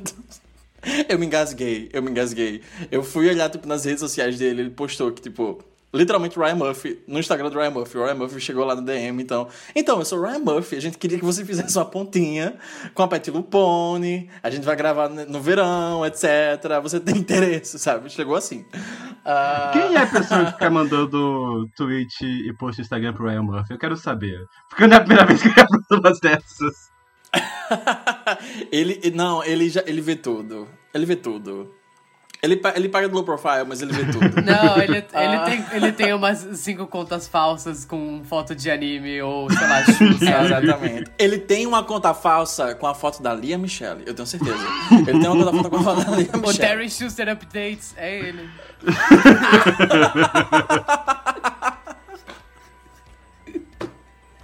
Ah, Você nunca vai terminar essa Tá. sinopse. Tá bom, tá bom. Voltando, voltando. A gente também conhece a personagem da Billy Lourdes, que é muito absurda, sabe? Porque você olha pra aquela menina, você não vê, tipo, que essa menina tem um doutorado, mas por um- algum motivo ela faz uma médica que tá fazendo um experimento, ela tá investigando uma doença misteriosa que começou a atingir ah, cervos da, da ilha do Fire Island, que é uma ilha próxima de Nova York, e que, não ironicamente, é conhecida por ter muitos viados lá anualmente, porque é um point, sabe, de é um reunião lá. point gay. aqui. Ah, é um ponte, é um point gay lá, tipo, é um, é um local turístico já. Ah, na época, obviamente, tipo, era os primeiros anos que isso que aquele lugar estava se manifestando assim, né? Tipo, hoje em dia é bem mais turístico nesse sentido. Mas todos esses plots eles vão se convergir de alguma forma. Tem esse, o plot do serial killer, tem esse plot da doença. A gente tá no começo dos anos 80 e a gente sabe exatamente o que vai acontecer. o que aconteceu no começo dos anos 80, né? Mas a temporada toda ela é meio que envolta nessa atmosfera de tipo. Se liga, viu? Tá vindo alguma coisa aí. Meia-noite eu te conto. tem, toda essa, tem toda essa vibe, assim, de tipo, tem uma coisa muito ruim prestes a acontecer. Os personagens, eles não sabem o que é. Eles acham que é todo esse negócio do serial killer, mas eles têm uma certa noção que a, a ação desse serial killer e essas coisas estranhas que estão acontecendo ao redor deles é o começo de algo, de uma, é um mau presságio. Ah, e a temporada ela vai construindo tudo isso ao longo desses 10 episódios. Ah, a principal inspiração dessa temporada é justamente o filme Cruising, Parceiros da Noite, o filme do William Friedkin com Al Pacino. Ah, pra quem não assistiu, vão assistir suas vagabundas, cultura, sabe? Vamos estudar. Esse filme é muito bom. E depois episódio escuta o do nosso episódio sobre. sobre. E depois escutem nosso episódio sobre Esqueletos de Parceiros da Noite, né? Eu acho que é assim o título do Alguma porra episódio. Pesquisem. É. Ah, esse filme, pra quem não conhece, o Al Pacino ele faz um policial que é encarregado de se infiltrar no submundo BDSM gay underground de, de Nova York nos anos 80, porque tem um serial killer uh, mirando justamente nessa comunidade. E à medida que ele vai se infiltrando nesse submundo, ele acaba ficando um, um pouco fascinado por ele e ele vai meio que perdendo a cabeça e ele não sabe até que ponto ele tá só se infiltrando, ele real tá se sentindo atraído por esse mundo. É um filme muito bom. Uh, eles meio que usam toda essa a base desse personagem, inclusive, para construir o personagem do Russell Tovey. É, é quase como se você estivesse assistindo uma sequência de Cruising. Uh, eu achei que eles pegaram as deixas interessantes do filme, do William Friedkin, porque ele tem um final muito ambíguo, o, o filme. Uh, e o William Friedkin ele já tinha falado que em várias vezes que tipo a intenção quando ele estava fazendo o filme, tipo a visão dele é que haviam vários assassinos. Haviam vários serial killers agindo ao mesmo tempo lá em Nova York. Uh, e eu consegui enxergar essa deixa, eles pegando essa deixa para construir a base dessa temporada, desses personagens. Então é quase como se você estivesse seguindo o personagem do Al Pacino depois daquilo. Tipo, o personagem do Al Pacino, ele meio que... Ele se aceitou, entre aspas, sabe? Ele, ele aceitou que ele é gay de certa forma, mas ele ainda não é ele não se sente completamente aceito, mas ele abraçou nas escondidas esse lado dele, ele deixou a esposa dele, que aqui é interpretada pela Leslie Grossman, e ele começa esse relacionamento secreto com outro cara. Enquanto isso, ele, continua trabalhando na polícia e ele tenta esconder é, quem ele realmente é, porque ele está num ambiente completamente homofóbico e muito masculino. Uh, mas isso, obviamente, vai entrar em crise a partir do momento que ele continua ou volta é, a investigar esses casos que é diretamente ligados à comunidade gay. Uh, então eu achei bem interessante o que eles fizeram com esse personagem do Russell Tovey é, nessa temporada e especialmente o personagem do parceiro dele que é o Dino que é interpretado pelo Joe esqueci o Joe dele, mas ele já Mantelho. Um deles é italiano. Mantelho. Ele é italiano. Ele é italiano. Igual a Gaga. Ele é claramente italiano. É. Just an Italian girl from New York. e uh, ele já, já, já participou de algumas produções, Ryan Murphy, ele tá no The Watcher. Ele dirigiu aquela adaptação da Netflix do The Boys in the Band, inclusive. Foi ele que dirigiu. Ah, ele é ocupado? Eu não assisti, então não sei. ele é ocupado. Não, ainda, eu, ainda, eu ainda colocaria a culpa no Ryan Murphy, sabe? eu ainda colocaria a culpa nele. Uh, mas eu acho que foi o plot que mais me, me interessou. E também um dos plots principais dessa temporada são, é o relacionamento deles. Mas eu gostei o que eles fizeram a, a, a, o jeito que eles encerram esse plot é devastador. Eu chorei. Uh, eu não percebi que eu tava tão apegado assim com eles enquanto eu tava assistindo semanalmente, né?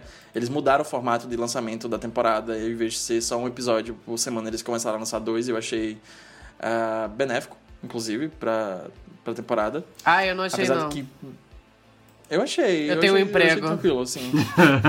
ah, tenho, é problema te, seu. Eu não tenho tempo pra sentar e ver dois episódios por semana. Isso aí é problema seu, sabe? Vai chorar em outro canto. Vai chorar em outro canto, aqui só tem desempregado, O RH é logo sabe? ali, sabe? Tô entendendo. É, sabe? Não, peguem, peguem de mim que eu já tô começando a perder o fio já. Peguem aí, puxem.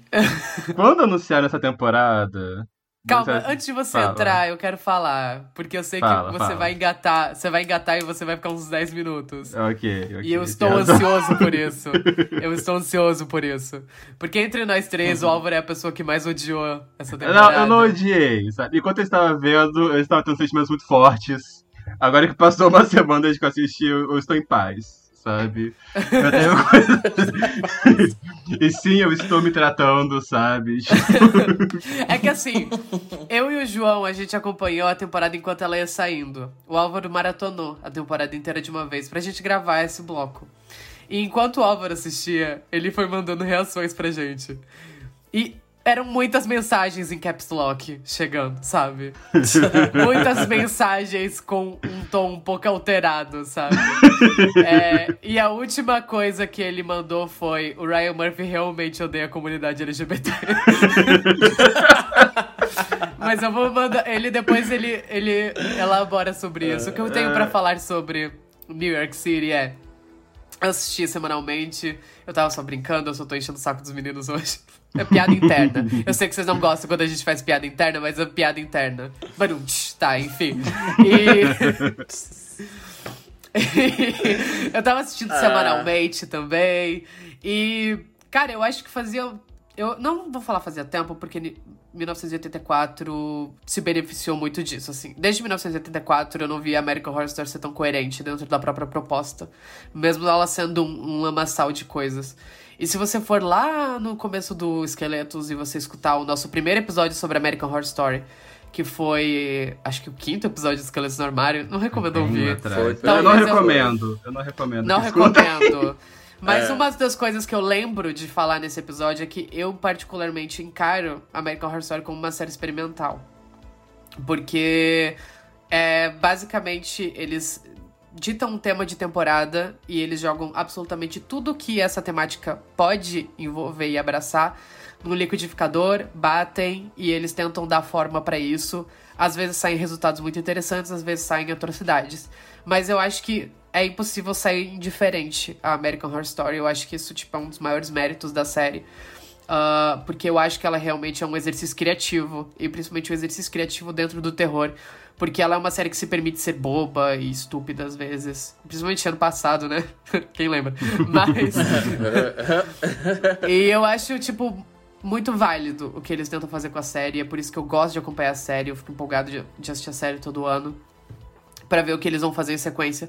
Porque eu sinto que eles não apenas experimentam com temática, mas eu acho que eles experimentam muito com formato também. Eu lembro quando eu assisti Asylum pela primeira vez, acompanhando semana a semana, 10 anos atrás. Tipo, 10 anos atrás, faz 10 anos. Uau. Eu me lembro exatamente do dia. Faz você pensar, né? Faz você é, pensar. 2012. 2012. Eu me lembro exatamente do dia que eles revelaram que o personagem do Zachary Quinto era o Bloody, Bloody Face. Eu é, lembro mas... quando eles revelaram. Eu lembro de pausar o episódio andar pelo quarto, assim, sabe? Voltar pro episódio, porque eu não. Eu tava em choque. E eu me lembro de ficar em choque que eles resolviam quase todas as tramas daquela temporada no episódio 10. E eram 13 episódios. E os outros episódios era meio que o aftermath, sabe? Eles chegavam no terceiro ato e depois tinha o pós-terceiro ato, o encerramento. E o último episódio daquela temporada é um, uma grande despedida para os personagens que você acompanhou até aquele ponto. Eu gosto muito de Asylum por causa disso. É bem bonito o final, tipo, no geral. É. E a American é. Horror Story sempre foi o tipo de série que se ousou experimentar não apenas de temática, mas no formato de televisão também. De fazer episódios focados em uma coisa específica, episódios com formatos diferentes. Tem aquele episódio ótimo focado na personagem da Lady Gaga na quinta temporada, que eles mudam o tom e tem cenas em preto e branco, eles refazem cenas é, de cinema mudo, eles misturam formato de tela. Eu sempre acho muito interessante que a American Horror Story faz dentro disso. E me irrita um pouco as pessoas menosprezarem a American Horror Story por causa das ousadias dela. Eu acho que dá para menosprezar a American Horror Story por outros motivos. mas não por ser uma série ousada, sabe? Uh, porque eu acho que dentro. Eu acho que ela sempre foi muito coerente dentro da proposta que era é uma grande pia de terror, assim, tipo, a gente é vai um definir um tema. de vários É um pastiche. É, no primeiro no piloto da série, eles refazem Bebê de Rosemary, é, Sexto Sentido, com todo o filme de Casa Mal Assombrada já feito, sabe? Tipo. E para, e para além disso, é um pastiche também da cultura americana. É. Então, tipo, é, eu tava pensando muito nesses últimos meses com esses vários lançamentos do Ryan Murphy simultâneos que a gente tá comentando é, nesse episódio, deixa eu fazer que meu pai tava bocejando aqui lá fora. É muito alto. eu tava pensando bastante nisso ultimamente, que teve esses lançamentos simultâneos de Ryan Murphy que a gente tá comentando aqui no episódio. É, que a gente teve Dummy, The Watch, duas séries baseadas em histórias reais, em crimes reais.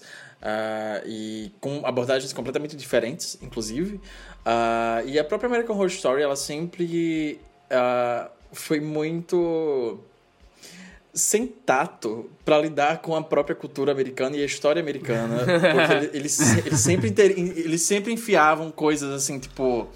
De maneira de muito mau gosto, sabe? O assassino do Zodíaco era um bando de feminista radical. A reunião de serial sabe, tipo- killer na- em hotel. é. Sempre teve isso, sabe? Tipo o assassinato da Black da, da, da Dália Negra. Nossa, real, na tem a drama Dália do Negra, House, sabe? temporada. Tipo, lá na primeira temporada, sabe? Tipo, eles já faziam isso, sabe? É, então, tipo, se você chegou agora nesse ponto, sabe? 11 anos depois e você ainda não pegou o que é, qual é a da série, beleza que tem, tipo, como a gente já falou, tipo, às vezes ela acerta, às vezes ela erra muito, ah, mas eu concordo muito nesse sentido de que, tipo, é- é impossível é, sair indiferente disso e eu acho que isso fica, inclusive, mais evidente na maneira que eles escolheram, no- nos temas que eles escolheram para essa temporada, na abordagem que eles escolheram, porque mesmo sendo muito sóbria, é, às vezes tem umas tem umas pilhas pequenas ali, aqui e ali, mas Tem um grau de absurdo. Tem um grau de absurdo em tem um tudo grau que de eles fazem. Mas ao mesmo tempo eu não sinto muito esse pastiche aqui. E eu acho que não caberia esse pastiche aqui nessa temporada, com esses temas e ah, essa história que ela tá contando. Mas enfim. Mas enfim, onde eu queria chegar é que, tipo, já, isso já explanando American Horror Story, porque eu acho que é, 11 anos depois eu, eu sinto necessidade de reintroduzir American Horror Story, porque eu vejo as pessoas repetindo os mesmos comentários sobre American Horror Story há alguns anos, que eu acho que, tipo, pra mim é muito. Gata, você sabe o que você tá assistindo, sabe? Vamos, vamos, vamos, vamos pensar. 11 anos de série, 10 anos, mais de 10 anos agora já. 11, 12 anos de American Horror Story. 12 anos de American Horror Story, porque teve um ano que não teve. O ano da pandemia. Ela sempre foi um pastiche. E eu discordo um pouco do João Neto, porque eu acho que o tom de pastiche tá aqui. Principalmente porque eles parodiam muito as temáticas que eles escolheram para abordar. Eles decidem fazer um grande apanhado de referências LGBTs da década de 80 e do final da década de 70. E tá tudo aqui da maneira mais expositiva e explanatória possível. É, desde referência a figuras reais, a eventos reais que aconteceram, a refazer cenas inteiras de filmes queer da época. Eles refazem cena de cruising. Cruising não é só uma base pra história, mas eles refazem cenas de cruising. Eles refazem uma cena de Vestida pra Matar, é, com a Leslie Grossman, que é, um, inclusive, uma cena muito boa. Essa cena é um slay, é, um slay tão essa, grande. essa cena é boa. É, no último, nos últimos dois episódios, eles praticamente refazem coisa de Angels in America, que é uma recomendação muito boa pra você ir pegar sobre é, cinema queer. É, é série, no caso, né? É uma minissérie uh, que é baseada numa peça que foi escrita pelo, sobre o Bundides e é meio que realismo fantástico, é maravilhosa. Assistam, tem a Meryl Streep. Uh, e a Emma Thompson faz um anjo, e elas se beijam, e elas gozam no ar, e é tudo que eu tenho a dizer pra te incentivar a assistir essa série. Tá disponível no, na HBO Max. É, e pra mim, tá tipo, ele pega tudo esse caldeirão, eles falaram assim, LGBT anos 70, 80, eles jogam tudo isso num caldeirão, tem Fire Island, e eles pegam a cultura BDSM, eles pegam a cultura de cruising, eles pegam tudo isso pra fazer essa série. E ao mesmo tempo, eu acho que o tato experimental dela ainda tá aqui. A, res a resolução não é o que você acha que vai ser a resolução, porque eles resolvem a, a trama do assassino na metade da temporada, praticamente. E o que vem depois não é necessariamente. É, mostra que não, a história não era sobre esse assassino em si. E eu acho muito interessante que, tipo, todos os.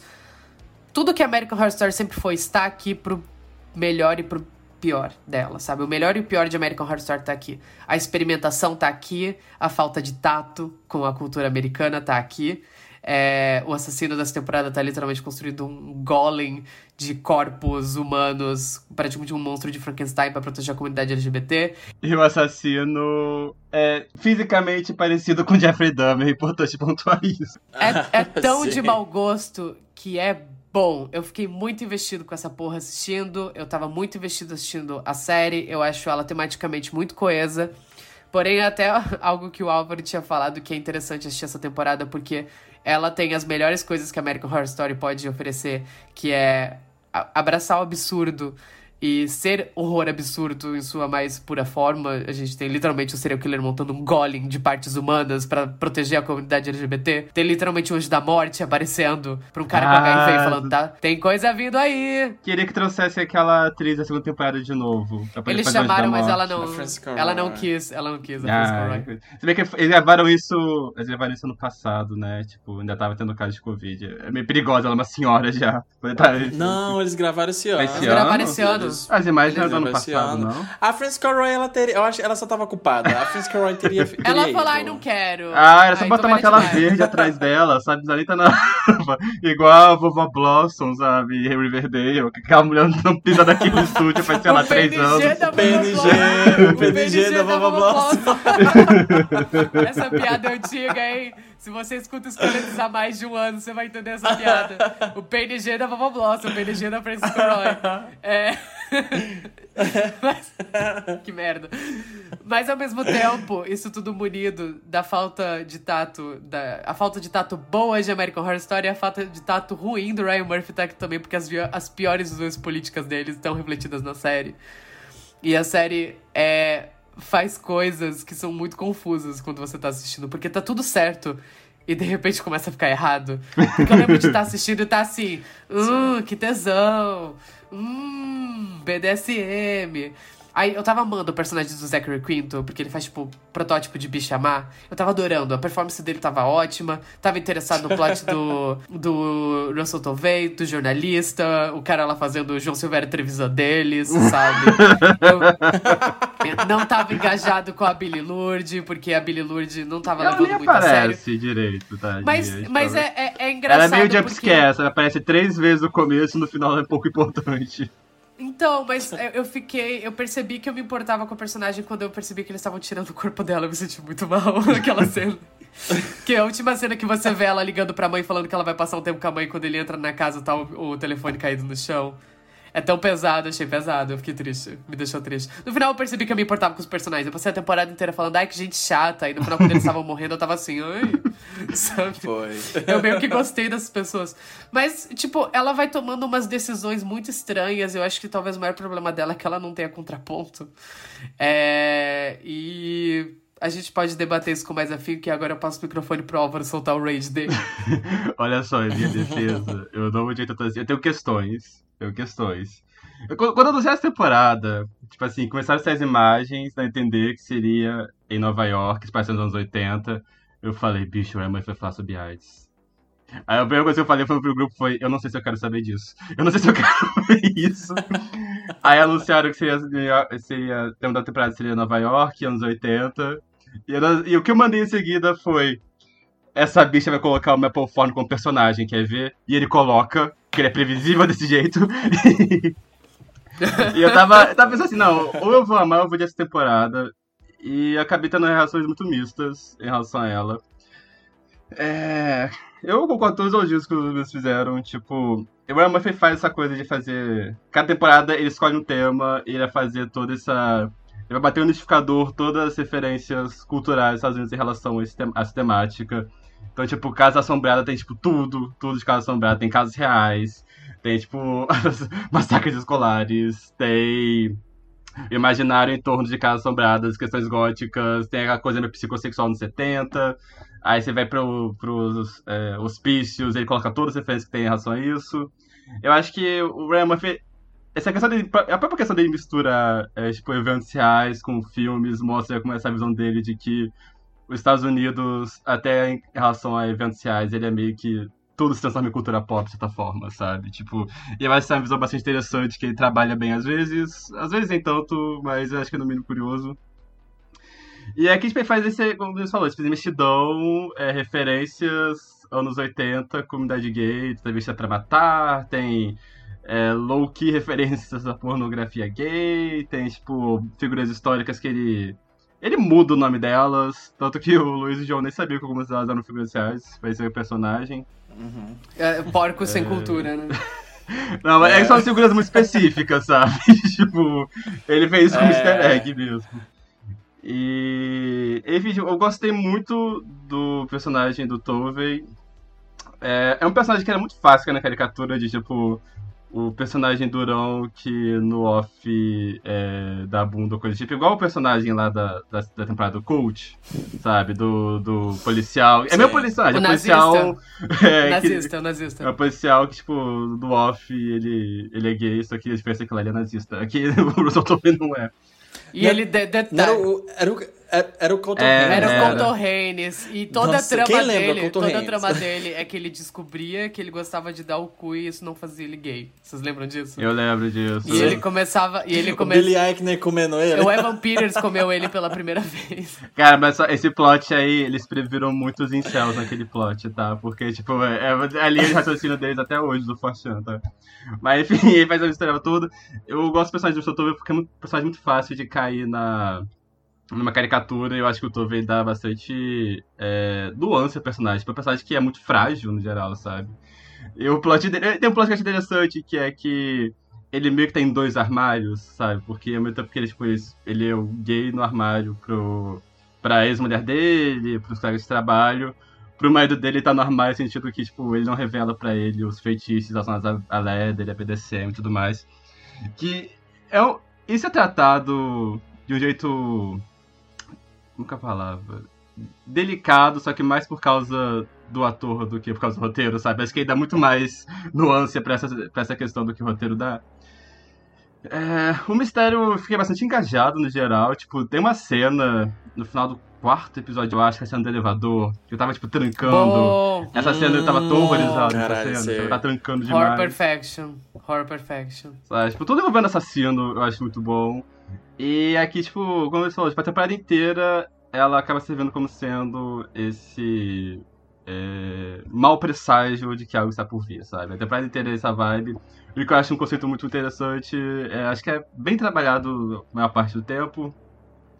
E dá pra ver que tem, o Ryan Murphy tá tentando meio que mostrar essa, esse mundo que se perdeu, né? Então, tipo, é, as saunas gays dessa época, os tipos de bares que existiam. Então, tipo, vai desde bares que eram umas coisas mais é, bagaceira, o pessoal transando pelos cantos, até uns bares que, tipo, dá entender que já tem uma história de décadas já, são todos muito elegantes. E tem, tipo, é, gays mais velhos frequentando aqueles lugares, os piers abandonados que rolava, o pessoal fazia cruising e tudo mais. É, os tipos de jornais que existiam, enfim, tipo, as culturas. É realmente a cultura dessa época que acabou se perdendo que eu sinto que essa é a ideia da temporada toda, né? Tipo, tudo que se perdeu nesse momento, né? E o que, eu falei, em geral, eu acho bem feito, só que, tipo. Questões, com a forma como ele vai lidar com, tipo. sexualidade dos personagens, sabe? Tipo, essa foi a minha grande questão. O personagem do Zachary Quinto, ele é, tipo. Ah, eu vou dizer o personagem do Zachary Quinto, eu queria que ele morresse cada momento que ele aparecia. Que, tipo, ele é, como você falou, ele é a bicha má, tipo ele é o personagem que ele é envolvido com BDSM, só que, tipo, ele low-key usa BDSM como forma de torturar outras pessoas e usa consentimento como sendo uma desculpa. No final, a gente descobre que a razão pela qual ele curtia BDSM é porque ele apanhava do pai e ele era traumatizado por causa disso, e por causa disso ele tinha necessidade de machucar os outros. E tem, e tem um momento muito específico nesse final que eu fiquei tipo assim, hum, que é o momento que tipo, uma entidade que meio que representa a morte que nesse momento está representado como sendo um personagem que é um personagem gay da série, que é o, o gay lá que é o matador de aluguel, vira pra ele e fala algo do tipo: São pessoas como você que fazem muito difícil para mim. Aí eu fiquei assim. Hum. É. então, é, gato. E tipo, essa apresentou tem um jeito tão estranho de lidar com o BDSM, que é tipo. É, o personagem do Soto veio ser uma coisa muito vergonhosa para ele, ele tá envolvido nisso. Porque, tipo, eu. Ah, no, ponto, no plot dele, eu acho que tipo, é interessante porque tipo, é uma questão pessoal dele, né? Tipo, ele não consegue lidar com isso, quando ele fala pro namorado, o namorado não entende e tudo mais. Mas é questão pessoal, só que, tipo, fora isso, tipo, as cenas do BCM são mostradas como sendo coisas sujas, é, sinal de que o personagem é a pessoa não confiável, o personagem é a pessoa que pode ser, tipo, moralmente questionável. É, a forma como essa série eles lidam com consentimento dentro do BDSM, quando tipo assim, consentimento é apenas uma desculpa para você maltratar o outro e é, não respeitar limites, exatamente. Tipo, ah. As cenas de. Tem duas cenas de sexo BDSM, na qual uma delas termina com uma pessoa morta, que é literalmente o plot de Verdades Secretas 2. E. Você percebe que o nível tá baixo quando você consegue comparar o que a pessoa tá fazendo a algo que o Vassir Carrasco fez. é, tá- é, gata. Ah, É. a, gente já, a, gente já chamou, a gente já chamou o Murphy de Você Carrasco, a gente já chamou de Agnaldo Silva, sabe? Tipo, já tá, tudo, já tá, no, já tá no... Sabe o que é pior? Eu acho esse episódio bom. Qual? O da. O episódio É do Twink que morre. É o do corpo. O do corpo. Ah, essa do cena é meio tesouro do momento que ele morre, sabe? Que aí fica meio tipo, ai, ok, entendi. Sexo e BDSM é Eu e o perigoso. José, a gente tava assistindo, a gente tava assim. Hum, e, daí, e daí a gente entendeu o que tava acontecendo, a gente ficou. Hum, sabe? Não, não, não, não, não, não, não, não, tava certo agora, tava tudo. Por que vocês estão fazendo isso? Você fica assim, sabe? Ele quer te envergonhar por sentir tesão assistindo. Sim. Ele Ai. Ai, cara, tipo assim, todos os personagens, tipo, que são, tipo, indubitavelmente bons, são os personagens vanilla, eles não têm nenhum, nada moralmente questionável, são todos bonzinhos, eles são monogâmicos de monogamia dos parceiros. É... O personagem que low-key é o Robert Mapplethorne nessa temporada, quem tá parado nessa temporada, não sei porque colocaram aí, acho que só porque queria, tipo, usar a estética das fotos dele. Ele é um personagem, tipo, ele tá no relacionamento abusivo com o namorado do BDSM e ele é salvo desse relacionamento aberto do BDSM pelo twink monogâmico que faz slut shame com os outros personagens, sabe? Eu tava vendo isso e falei assim, "Ah, ok, então, sei lá, Aquele plot, aquele, plot, aquele plot da última temporada de Love Victor. Nossa, Love sim. Victor... Nossa, sim! É, se vocês assistirem, vocês sabem o que eu tô falando. Cara, tipo, a, a- a forma como você, ele vai dar com questão sexual é muito estranha pra mim, sabe? Porque, tipo, tá essa coisa, tipo, olha só esse mundo gay que se perdeu e tudo mais. Mas ele tá, tipo, low-key falando. Sinta vergonha, sabe? Tipo, em alguns momentos. E por isso que eu achei tão estranho, no geral, tipo, o tom, sabe?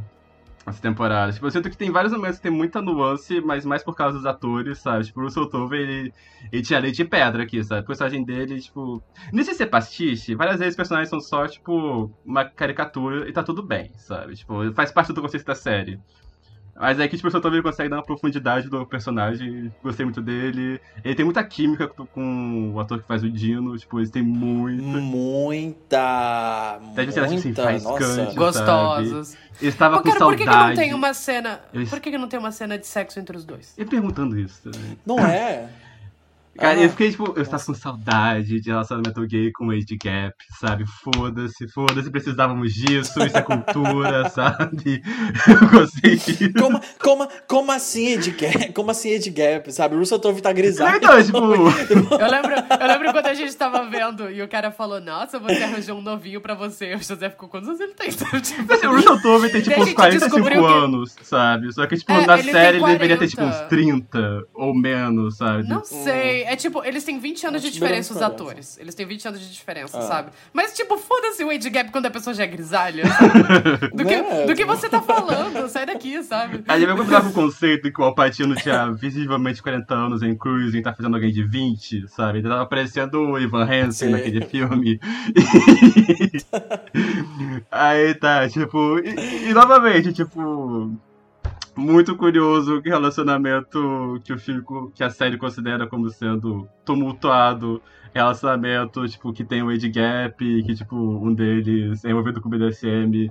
E relacionamento que é, tipo, as maravilhas é o dos dois twink, novinho, fortinho, é, vanilla, low-key salvo de relacionamento abusivo. E é muito chato. Cara, é quando eles começam a namorar, dois. eles somem da série porque não tem nada mais o que fazer com eles, sabe? É, Tipo assim, são é porque não, tem- não, tem, não mais nada do que condenar, sabe? Não tem mais nada pra condenar Não, não, moralmente. O que, o que então o ficam personagem daquele quinto faz com o, o Twink lá? Eu tava vendo aqui, eu tava assim, não, ele não vai fazer isso. A cadeira? Não, da, Da cadeira? da Não, árvore. o do da Mapplethorne. árvore, O da Da cadeira árvore. me deixou aterrorizado Ah, também. da árvore. De- Da, da árvore que eu tava vendo, tipo, e nesse momento você percebe que pra ele, tipo, o consentimento é uma desculpa que ele usa pra poder, tipo, ser cruel com os outros, sabe? E eu achando que tava, eu tava assim, uh, complicado, hein? É pesado. Eu entendi que é Cara, mas ao mesmo que é pra ser tempo- pesada e horrível. Ao, ao mesmo tempo, é engra- essa, essa temporada foi muito conflituosa mesmo, em questão de tom. Porque ao mesmo tempo essa cena engata numa cena muito bonita, que é uma cena que é pra ser o personagem morrendo, amarrado na árvore. Ah, não achei e daí bonito, não, achei aparece vários- cafona. E daí, Essa é a graça, do essa é a graça, Essa é a graça. Parecia que eu tava vendo, parecia que eu tava vendo, sei lá, um, um pornô esquecido É, dos anos sabe, 70, ele vira sabe? tipo.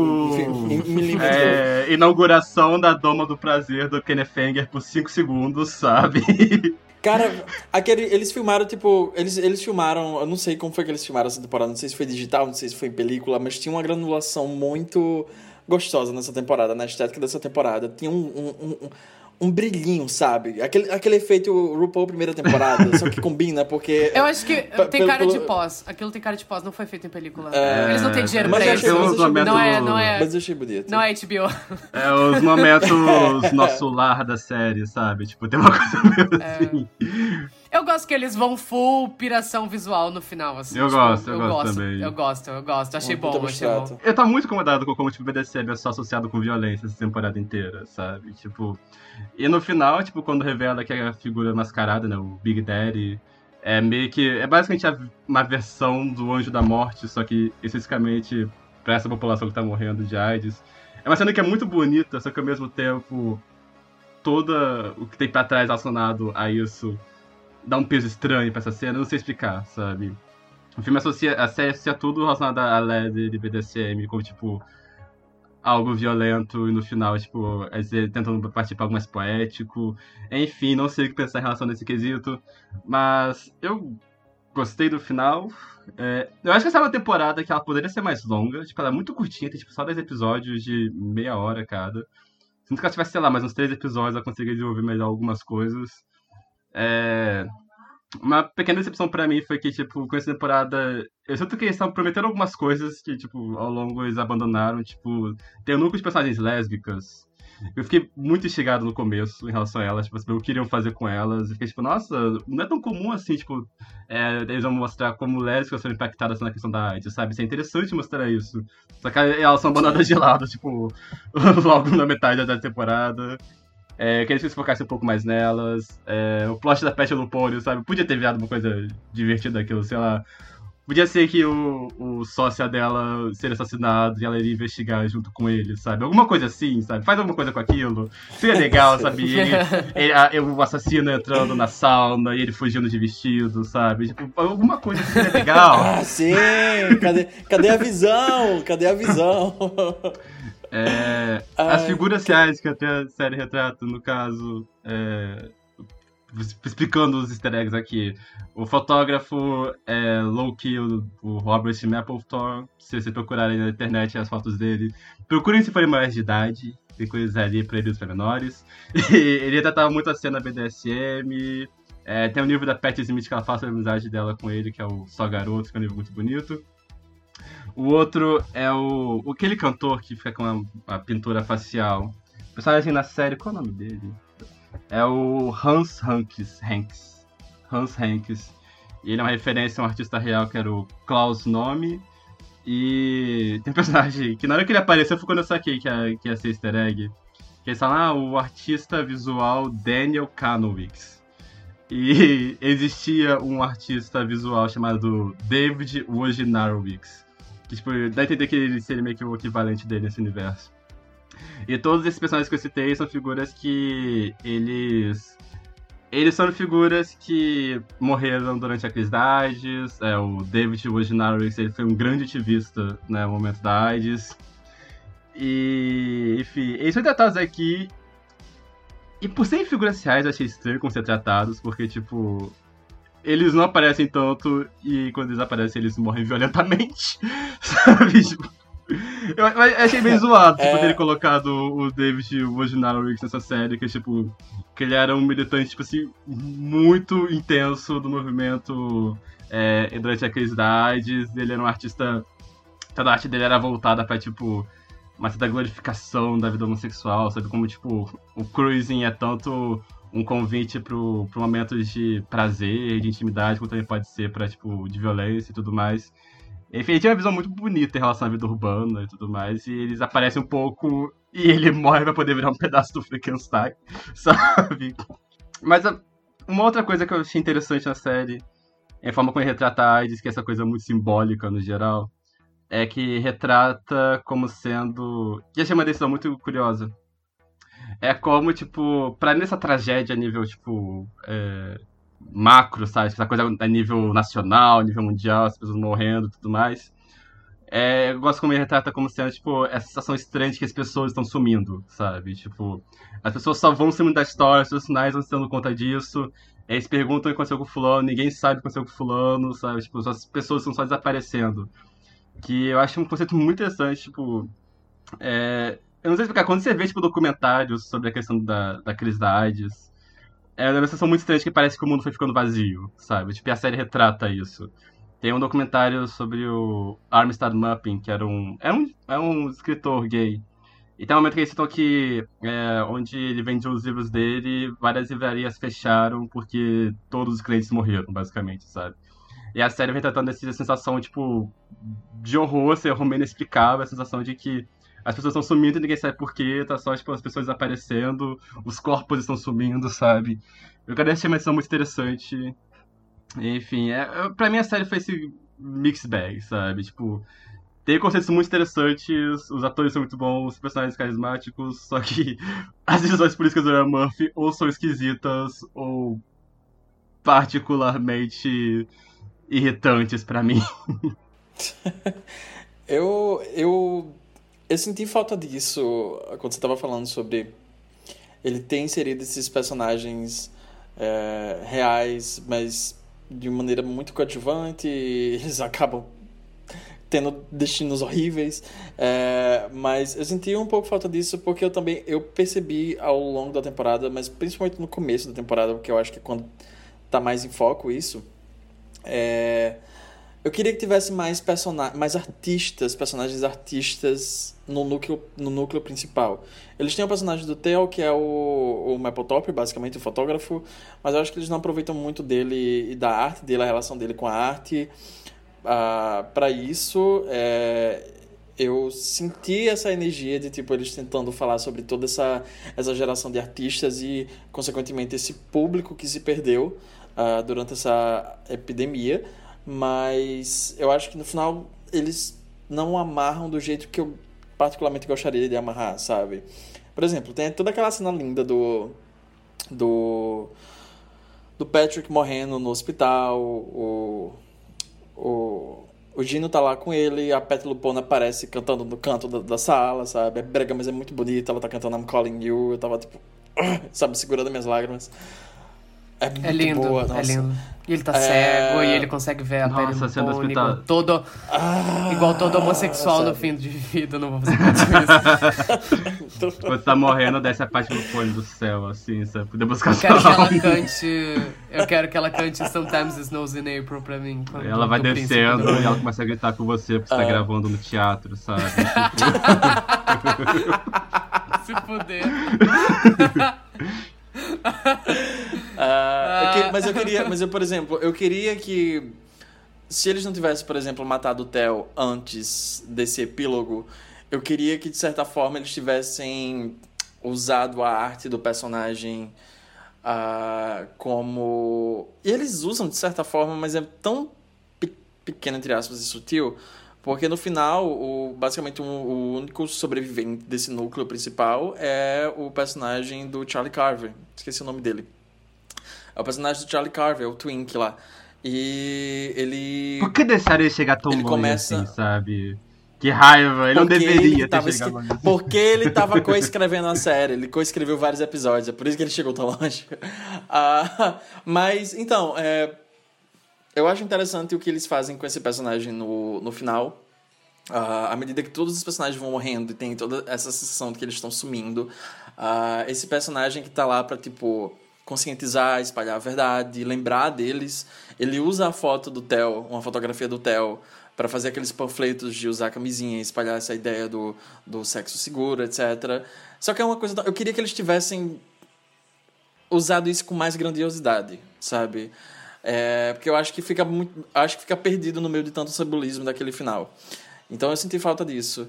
É, eu também concordo com esse negócio, todo que você comentou sobre a- as visões questionáveis do Ryan Murphy sobre BDSM. É, o Álvaro ele recomendou pra gente um, um documentário que eu assisti hoje de tarde, chamado Sex Positive. é um documentário que assim, eu full disclosure, eu recomendei antes de ver, sabe? Tipo assim. É, ele é muito. Ele, ele é, ele, ele é, é uma questionável. bagunça. Esse, esse documentário é uma bagunça. Mas ele tem um ponto interessante, tem um ponto interessante. Tem, tem um ponto desse. É porque esse, esse documentário ele é, fo, ele é focado nessa figura real do. É o Richard Berkowitz. E, curiosamente, o personagem do Dino, ele parece ter sido inspirado nele, sabe? O Richard, ele era um jornalista, ele ativista gay. Ele escrevia pro, pro The Native, que é o jornal que o Dino comanda É um jornal série, real. É um jornal Eu real. descobri isso vendo documentário. É. Eu não sabia que era real. Mas é... Então, tipo, tem muitas ligações. O Dino parece muito ser, tipo, um paralelo ficcional do, desse, do, do Richard Berkowitz. Só que o Richard Berkowitz é uma figura muito controversa, né? Porque ele, no, no começo do boom da AIDS, ele, ele meio que estava advocando uh, para conscientizar todo mundo, mas ele estava literalmente usando como argumento, uh, culpando a comunidade e a promiscuidade da, da, da comunidade pela, pela proliferação da doença. Então, é, muitas questões. Mas não é sobre isso que eu quero falar. O que eu quero falar é porque o Richard Backwards ele fala uma coisa muito interessante no documentário sobre BDSM, porque ele trabalhou como, como trabalhador sexual por um tempo da vida dele e ele era esse esse dominatrix, basicamente, sabe? Então as pessoas pagavam ele pra ser dominado. É dominador, no era caso. basicamente isso. É, o dominador. sabe? Dominatrix é a versão feminina, amor. Não, mas dominatrix é mais chique de falar, sabe? Dominatrix, sabe? Mas enfim, o, o, dominador, ele era, ele era dominador e ele fala uma coisa bem interessante uh, em uma porção desse documentário, que é naquele contexto, naquela época, o, a BDS, o BDSM ele era utilizado meio que como um, uma ferramenta para espiar as tensões externas que afligiam a, a comunidade. Então, uh, tudo que estava fervendo sobre nossa pele, debaixo da nossa pele, sabe? Que a gente não conseguia é, colocar para fora. A gente tinha muitas limitações, etc., perante a sociedade. Então, o BDSM era essa ferramenta justamente para você agir, sabe? Então tinha esse consenso entre esse, essas pessoas que estavam lá, eles usavam a violência para espiar tudo isso. Uh, e quando terminava, foi um prazer, até a próxima, sabe? E havia essa noção entre eles que isso não necessariamente corrompia eles ou faziam eles de pessoas ruins ou etc. Porque, enfim, no final das contas não faz. É, e é um, é um ponto interessante que eu quando eu estava assistindo o documentário, eu fiquei pensando bastante no que é apresentado é, na série também. E tem outro comentário também nesse documentário. Tem outra anedota também nesse documentário, ficou estranho repetindo essa então, Tem outra anedota também nesse documentário que eu achei interessante, que era também ele falando sobre o uso das drogas entorpecentes. Uh, nessas situações, nesses cenários, esses ambientes de cruising, de, de encontro, porque ele fala... É meio Sure Grandma, Ele- Let's Go to Bed, sabe? Que ele, ele fala disso. É, é. Mas ele fala, uma, mas ele fala, ele fala uma coisa interessante que eu achei interessante que as drogas naquela época eles, elas eram basicamente um inibidor para que esses homens gays é, retraídos e reprimidos pudessem ter, é, se permitir ter intimidade um com o outro ah, nesses espaços. E eu fiquei pensando bastante no personagem do Bruce Tovey também, ah, no personagem do Zachary Quinto, um pouco também, apesar de que é, eles vão para um, um lado um pouco mais extremo disso, mas são comentários interessantes para você entender sobre esse contexto. Eu queria que tivesse um pouco mais de tato na série. Enfim, cobrar tato de American Horror Story de Ryan Murphy é demais, né? Mas, tipo, eu queria que eles tivessem lidado com isso de uma maneira melhor. Ou então que fosse full Ah, cat, que teria- sabe? Tipo, sinceramente. Isso. Eu, eu senti um É, pouco de falta pois disso, é. sabe? Faltou. Essa temporada é muito séria. Ela é tipo. Tem uns momentos de humor dela, uns momentos meio sassy que tem, tem sempre. Mas, sei lá, faltou, faltou ir lá, sabe? Tipo. Já, já tá aqui, sabe? Faz, faz o. Faz o plot. Já botou a porra do plot da, da Pet Lupone com querendo criar um clone dela, basicamente, sabe? Usa esse direito. Eles estão usando, tipo, o universo BDS. Tem, tem uma lésbica leitora de tarô que tá tendo visões estranhas. Aproveita isso, sabe? Não aproveitaram ela. Ai, nossa, que raiva. Tem a mendiga no metrô. Por que ela aproveitou a porra da mendiga do metrô também, sabe? Eu queria que fosse full K, tem oportunidades aí. Então, o, o lugar, parênteses aqui pra acrescentar, esse documentário que o João falou, esse cara, ele se torna meio que um... Um dos grandes advogadores do... Um dos grandes advogadores, não. Um dos grandes... Ativistas. Divulgadores, divulgadores. é Ativistas. Divulgadores do sexo seguro, né? Que era um... Sexo seguro é um conceito muito recente, caso vocês não tenham se dado conta. Mas foi uma coisa basicamente um legado do, do Bunda AIDS, porque sinceramente, até, até esse momento a camisinha era só pra, pra evitar gravidez, sabe? Tipo, homens gays usando camisinha era algo tanto. não se via muita lógica por trás disso. E eles são grandes é, nomes da questão do sexo seguro, porque como ele era envolvido com BDSM, ele começou a divulgar outras formas de sentir prazer sem necessariamente envolver fluidos e tudo mais. E aí começou a dar uma figura muito importante nesse sentido. O que me leva a crer porque tipo, ele não teria usado, tipo, o Brian Murphy não usou isso como sendo um plot, né? Já que, tipo, o BDSM é algo tão presente na história, por exemplo, sabe? Sim, sim. Ah, quando, quando eles vão fazer. É porque eles. Eles deixam basicamente. Pra concluir esse ponto. Nos dois últimos episódios. Que. É justamente. A temporada toda vai construindo pra isso. Vai acontecer alguma coisa ruim, vai acontecer alguma coisa ruim. A gente sabe que é. Os personagens não sabem o que é. E daí, sei lá, no nono episódio. Boom. Boom da AIDS, sabe? Eles começam a falar sobre AIDS, eles Tipo, apesar de ser nos estágios iniciais que ninguém sabia como. Eu achei interessante o que eles fazem com o personagem do Charlie Carver, porque é, ele interpreta um amigo da personagem da Billy Lourdes, que era essa médica que estava investigando essa doença misteriosa que estava atingindo alguns membros da comunidade que tinham começado a surgir nesses grupos de cervos da ilha próximo a Nova York. E ninguém entendia como era, era tipo uma doença muito confusa de se investigar, porque é, tinha, tipo, origem animal e do nada aparecia, sei lá, numa pessoa, ninguém sabia como foi teve esse contato, como essa doença mutou. Ah, em um ponto da temporada, no começo, eu tava até preocupado quando eles começaram a, falar, a, a colocar esses plots acontecendo ao mesmo tempo, porque eu tava com medo que eles fossem linkar o, o plot da doença ao plot do serial killer. E, no final das contas, fosse, sei lá, seria um, um homem, um serial killer gay que estivesse espalhando essa doença como um experimento na cidade. Eu fiquei, eu fiquei paranoico, eu fiquei tipo, pelo amor de Deus, não, vai, não foi o que aconteceu, graças a Deus. Mas uma coisa interessante que eu achei, que eu achei que eles fizeram no, com o personagem do Charlie Carver, porque eh, ele doou o, o, o sêmen dele pra engravidar essa colega dele, que é a Billy Lourdes. Ah, ela era ser mãe dele. solteira. É a fag hag dele, é. Ah, ela engravidou, ela eventualmente acaba morrendo porque ela também estava com essa doença misteriosa que eles ainda não sabiam o que era. Depois que ela morre, ele tem acesso às fitas de, de estudo dela, os dados que ela estava fazendo na pesquisa, que tudo até então era muito sigiloso. E ele descobre que ele que passou a doença para ela, é, sem saber. Ah, e eu achei interessante esse plot. Eventualmente ele que descobre, por ter o acesso aos dados dela, ele que descobre tem um norte mais do que é do que pode ser essa doença, ele que fica tentando avisar aos médicos, aos personagens, aos a, a, a comunidade no geral. Tem uma cena muito bonita envolvendo ele e a, e a Pat Lupone, É que chega lá no clube pra é muito bonita essa cena. Ele chega lá no clube para colocar os panfletos sobre é, sexo seguro e usar camisinha, etc. E ele vai conversar com, com a Pat Lupone. E a Pat Lupone, ela fala que... Ele ela dá esse conselho para ele. Ela fala que você, tá, você é muito jovem para ficar pensando sobre a morte, sobre como morrer. Não se esqueça de viver. Não, ela fala, você é jovem demais pra ficar se preocupando como não morrer. Não se esqueça como viver. Ela fala. Enfim. É que muda o sentido Enfim, da frase. Enfim, ela falou, ela falou algo assim. e é muito bonito. Eu achei interessante o que eles fazem com esse personagem no final, por mais que ele seja muito desinteressante até então. Ah, pelo menos tem algum propósito. Mas eu acho que ele tem um problema propósito. Nisso também.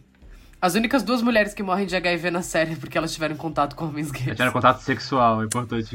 É. Ninguém. Eles É, não comentam é. algum que, tipo, também é transmissível por é, transfusão de sangue, é, dividir agulha e tudo mais.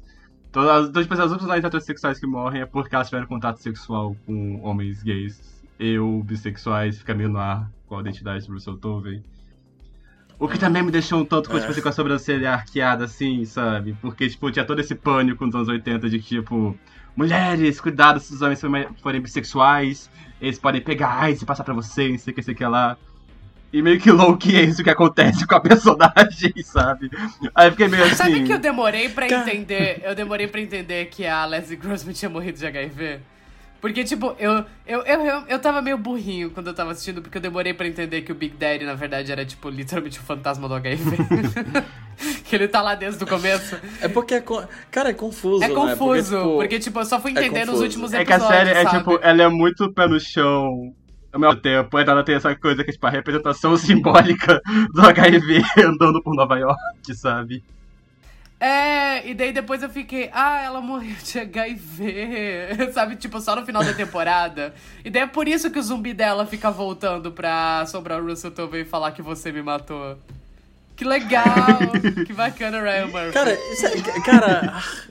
Nossa, sério. É, é curioso. É, é, é no mínimo curioso enxergar isso, porque, por exemplo, o Ryan Murphy, por si só, ele tem também. um- já teve uma série em- falando sobre o mundo da AIDS em Nova York, em comunidades LGBTs, Sim. que foi Pose. E Pose era boa. Pelo menos por duas temporadas pra era boa. ele, ele boa. não comandava. Ele não comandava. Ele só produzia, uma parada assim. Ele, Ele era ele escreveu o piloto e foi uma mulher trans. Que foi tipo um. que escreveu o resto da A série. Janet Mock? É, o Ryan Murphy Ah, não. tudo. Ele só escreveu o piloto. Olha só, olha só. Mas enfim, em Pose tem uma trama bem, bem mais Pose é bem melhor. escrita envolvendo isso. Mas o Ryan Murphy muito melhor. adaptou The Normal Heart, sabe? tipo. É, então, eu queria comentar sobre isso. Que, tipo, o personagem do Gino, no Ah. final ele aparece escrevendo um texto que é algo do tipo. é, 3.600 não sei quantos mortos e contando. Que esse é um texto real, que é um texto do Larry Kramer, que é o cara que escreveu o Normal Heart. E o Larry Kramer foi essa figura bastante controversa, porque, tipo, ele era um escritor e tudo mais, e ainda que ele tenha sido meio que um dos é, ativistas na crise da AIDS, ele foi um dos fundadores do ACT UP e tudo mais, ele era uma figura meio um tanto mal vista, porque ele me- ba- basicamente fazia slut shaming pro pessoal, sabe? Tipo, ele defendia que é, é, parte da culpa da, da questão da crise da AIDS tinha a ver com promiscuidade, é, defendia que gays tivessem relacionamentos monogâmicos, se tivesse se atendesse- atendesse a um, a um, a um parceiro só. Esse documentário que o, que o João te viu, tem um momento que parece uma entrevista dele, que ele está falando com todas as letras que ele defende celibato, pra poder, tipo, com forma de prevenir ação toda. Então, assim, é uma figura um tanto polêmica, sabe? E. Enfim, como eu disse, tipo, ele. Ele dá a entender que o personagem do Gino foi um pouco inspirado nele, sabe? E o Gino, ele é uma das bússolas morais da série, sabe? Mas ele é bem mais simpático que o Dario Kramer na vida real, pelo menos, na minha humilde opinião. ele não faz anti-shame É, na sim. maior parte do tempo, pelo menos, sabe? Não mais que os personagens.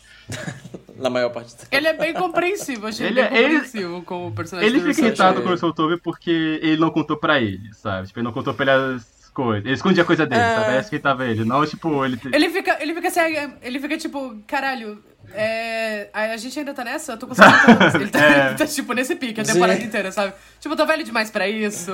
Va- vamos se resolver logo. Parece todo episódio ele tá eu assim, não culpo sabe? ele, sabe? Tipo... Aí essa maricona, sabe? Todo episódio ele tá Pelo meio tipo Deus. falando, tipo, ai caralho, de novo. É isso também agora, sabe? Na hora que ele recebe o telefonema pra ir pra Fire Island, tem, tipo, descobre que o marido dele tá envolvido no assassinato, ele fica, porra, agora é isso? agora tem isso também? Ah, he was so real Cara. Cara, eu vou, eu vou admitir pra vocês que eu low-key amei a personagem da Leslie Grossman. No começo eu tava assim, vocês realmente vão usar a Leslie Grossman, sabe? A mulher com um dos melhores timing cômicos da televisão atualmente. A mulher que fez aquilo em 1984. A vocês vão usar ela pra ser só, tipo, a, es- a esposa traída, Didi. E, e daí, ela, toda vez que ela aparecia, parecia que ela ia ficando mais lunática, que eu tava vivendo por isso. Ela tá muito E daí quando ela séria. aparece como Ela tá zumbi, eu muito- fiquei, yas. Yas. Não, e ela tá tudo bem. Ela Ela tá- tá, boa. Tipo, ela tem. Ela tá bem. Ela tem uma carga dramática boa. Eu nunca duvidei de você, Leslie. Grossman. Cara, Beijo, eu esqueci de comentar. Mas beijo. eu gostei do simbolismo dela de vestido De de noiva. noiva, no final. Achei tão extra da parte dela, sabe? Achei tão filha da puta. Ela falou assim: se eu vou voltar do túmulo pra, pra encher o saco do meu marido, vai ser vestido Eu vou aterrorizar noiva, meu marido gay, vai ser usando o vestido que eu usei no casamento, sabe? Cara, Ela a gente... foi tão filha da puta. É, é, é tipo Eu Slay, esqueci sabe? de comentar Slay, a Amy Dunne o do personagem Ryan Favorito, que é... A gente nem comentou sobre ele, mas é o assassino de aluguel gay de 70 anos, essa série. O Dennis? O'Hare. É, o Dennis é, quando a gente O'Hare. citou pessoas que apareceram antes, eu esqueci do pobre do Denzel O'Hare, que ele apareceu várias vezes em American Horror Story. Ele era dos recorrentes. Sim, sim. E tipo assim, Slay Queen toda vez que ele aparecia, sabe? Tipo, as- ele reclamando com o Zachary Quinto que, tipo, ele não consegue mais ninguém, que os jovens não estão interessados nele e tudo mais. Eu tava tipo assim, yes, sabe? Been there. ele, eu, cara, esse saudade, tipo, ele, ele é tão Álvaro, aleatório. você tem 25 anos. É, e Álvaro. ainda assim já é bastante, 25. sabe? Eu me sinto feia. Você pode me deixar em paz, favor? Álvaro, você viu, você viu a notícia que saiu que agora os estudiosos estão dizendo que a adolescência vai até Ah. os 25 anos? Que bom, agora tem mais seis anos pela frente até perder a adolescência. Mas, cara, eu adoro que o personagem tipo, ele é tão aleatório. Ele, tipo assim, o que precisa acontecer fazem que ele esteja envolvido, sabe? Então, tipo, é, precisamos de alguém de servir de isca na cena do restaurante, vai ser ele. Precisamos de alguém pra ser sequestrado, é ele. Precisamos de alguém que seja um assassino de aluguel, é ele. Inclusive, esse assassino de aluguel é curioso porque, tipo, ele tá ligado às máfias que são donas dos bares gays. É um detalhe que eu esqueci de comentar. Os bares gays daquela época eram, eram coisas da Sim. máfia. E, tipo, ele tá ligado com a máfia, ele com o próprio braço pra fugir do assassino. ele que apresenta o assassino pro, pros outros sem saber. Ele é low-key responsável pela morte do Ai, cara, sabe? Ele é, ele é low-key responsável pelo próprio assassino, sabe? Porque o assassino foi gatilhado pra virar um assassino naquela cena lá do, do Porque ele se apaixonou pelo Twink Mas é morto. engraçado. Cara, cara, a gente, a gente fala não, porque só a Pet Lupone se viu camp essa temporada. Dennis O'Hare, ele sabe muito bem de camp. Ele entende muito bem de camp. Ele, ele se viu camp também essa temporada. Cara, eu, eu sinto que por muito pouco não foi aquele gay baixinho, esqueci o nome dele agora. Que Deus o tenha, que já morreu já. Ah, o... Ah, Leslie Jordan. Jordan. Eu sinto que deveria ter sido ele, eu não sei explicar. Tem vibes muito fortes dele. Devia, Ai, cara, ai, sim. devia, devia. Oh. Cara, imagina o Leslie Jordan fazendo esse personagem. ele lá com o Ele 1,50 corta na com a pistola mão. apontada pro Gino, assim, sabe? Cara, ah. Ai, para, eu vou ficar triste, não. Não fala do Leslie Jordan, tô muito cedo ainda. Ah, Don't say. Ai, cara, eu Young queria man, isso, have you ever heard série. about the term gay for pay? Ah, eu queria Daddy, ele. Daddy, Daddy, Faltou ele, faltou ele. Daddy. Ai, pra sempre em nossos corações. Ai, querido. Um beijo, Leslie Jordan. Descanse em paz, querido. O país aqui que dessa temporada tem o Cal Penn como o, o chefe do Russell Tovey. Que aparentemente a especialização dele esse ano tá sendo fazer chefes ruins de protagonistas de terror, porque ele faz o chefe da protagonista de Smile também, se vocês lembram. É verdade. Ele se assumiu gay, né? Cara, Ele se assumiu muito gay curioso. recentemente. Cara, muito curioso, né? Que todo o elenco daquela trilogia de comédia muito choca. É, é aquela de é, comédia de Uma, maconheiro, uma noite muito sabe? louca, sabe? Tipo, o Neil Patrick Harris, agora o Cal Penn, tá faltando você, John Show. Eu tô olhando diretamente pra você, John Show. Eu tô nos seus olhos. Eu tô olhando nos seus olhos. Eu gostei esperei, dele. esperei minha vida toda por esse, por esse anúncio, sabe? esse momento. Enfim, tá fazendo. Agora ele faz a pessoa que não sai da cadeira, sabe? Porque nos dois ele tá só sendo atrás da mesa. A Vera Fischer em Salve Jorge. Enfim, o Ryan Murphy entregando gays, sabe? Tipo, pro bem ou pro mal, ele pelo menos tá assinando carteiras do pessoal que não consegue Ninguém, trabalhar. ninguém ama e odeia tanto a comunidade quanto ele, né? A nossa, a nossa maior aliada e a nossa maior ameaça ao mesmo tempo. Aí, ó, Ryan Murphy, sabe? Ele botando fogo na casa e correndo pra pegar o extintor. Eu consigo pensar em mais 10 se vocês deixarem, mas vamos encerrar o episódio. É, é. Pelo menos ele é contra a polícia de- dessa série, sabe? Isso é um detalhe. É Interessante. verdade, é verdade. E só gostosas são contra a polícia. Ele, sabe, ele estava na vibe da série do Dahmer ainda, sabe? Tipo, quando ele foi full Acabe aqui. Sim. Mentira, nem tanto, nem tanto. Ele poderia ser, mas... A gente tá falando muito dele, mas ele é a pessoa que menos teve envolvimento nessa temporada. Tipo, eu acho que ele não chegou a escrever nenhum dos episódios, pelo que eu vi. Ele foi só um Quem escre- culpado de reunir essa, essa galera aqui, então. Ele só cagou, sabe? Ele falou, ai, não quero mais, sabe? Não me surpreenderia a série ser cancelada agora, porque, tipo, não teve nem trailer, sabe? Não teve nada. Nossa, sim, Saiu sem trailer. nenhum, praticamente. Gente, as Foi páginas verdade. de American Horror Story entraram em greve. Eu lembro de verdade, teve isso. Foi verdade. Foi tão camp, isso foi camp. O camp dessa temporada foi as páginas de American Horror Story mundialmente entrando em greve porque o Ryan Murphy não tinha falado o tema da temporada. E a greve durou E ele- dois dias. Porque ele bloqueou todo mundo. E ele começou a bloquear Foi. todo mundo. Eu lembro disso. eu lembro. Foi lá, Esse foi foi o momento. Esse foi o momento. Cara, uma coisa que eu esqueci de comentar que eu ri muito quando eu tava assistindo o episódio que se passa em Fire Island, que é tipo o episódio 6. É depois que mataram o assassino. É o 8. Acho que é o, é o É 8? o oito. É o 8. É o oito. Esse episódio tem tanto uma vibe do episódio do Chaves em Acapulco, porque. porque vai todo o elenco junto pra Fire Island, sabe? Até o pessoal não envolvido, tipo as lésbicas vão, sabe? Elas não estão envolvidas na história. E a Billy Lud fica em casa. E morre! Você descobre depois no 10 que ela tá morta. Sabe? Vai, tipo, vai todo mundo pra lá, vai, vai o gay assassino de aluguel, vai o casal de gays, vai o Zachary Quinto, vai o Twink que ele tá perseguindo, vai o namorado do Twink, vão as lésbicas, vai o assassino da máscara. Ei, per- pergunta agora. No episódio do Chaves de Acapulco, quem é que fica na vila? Ninguém, vai todo mundo. Ah, verdade.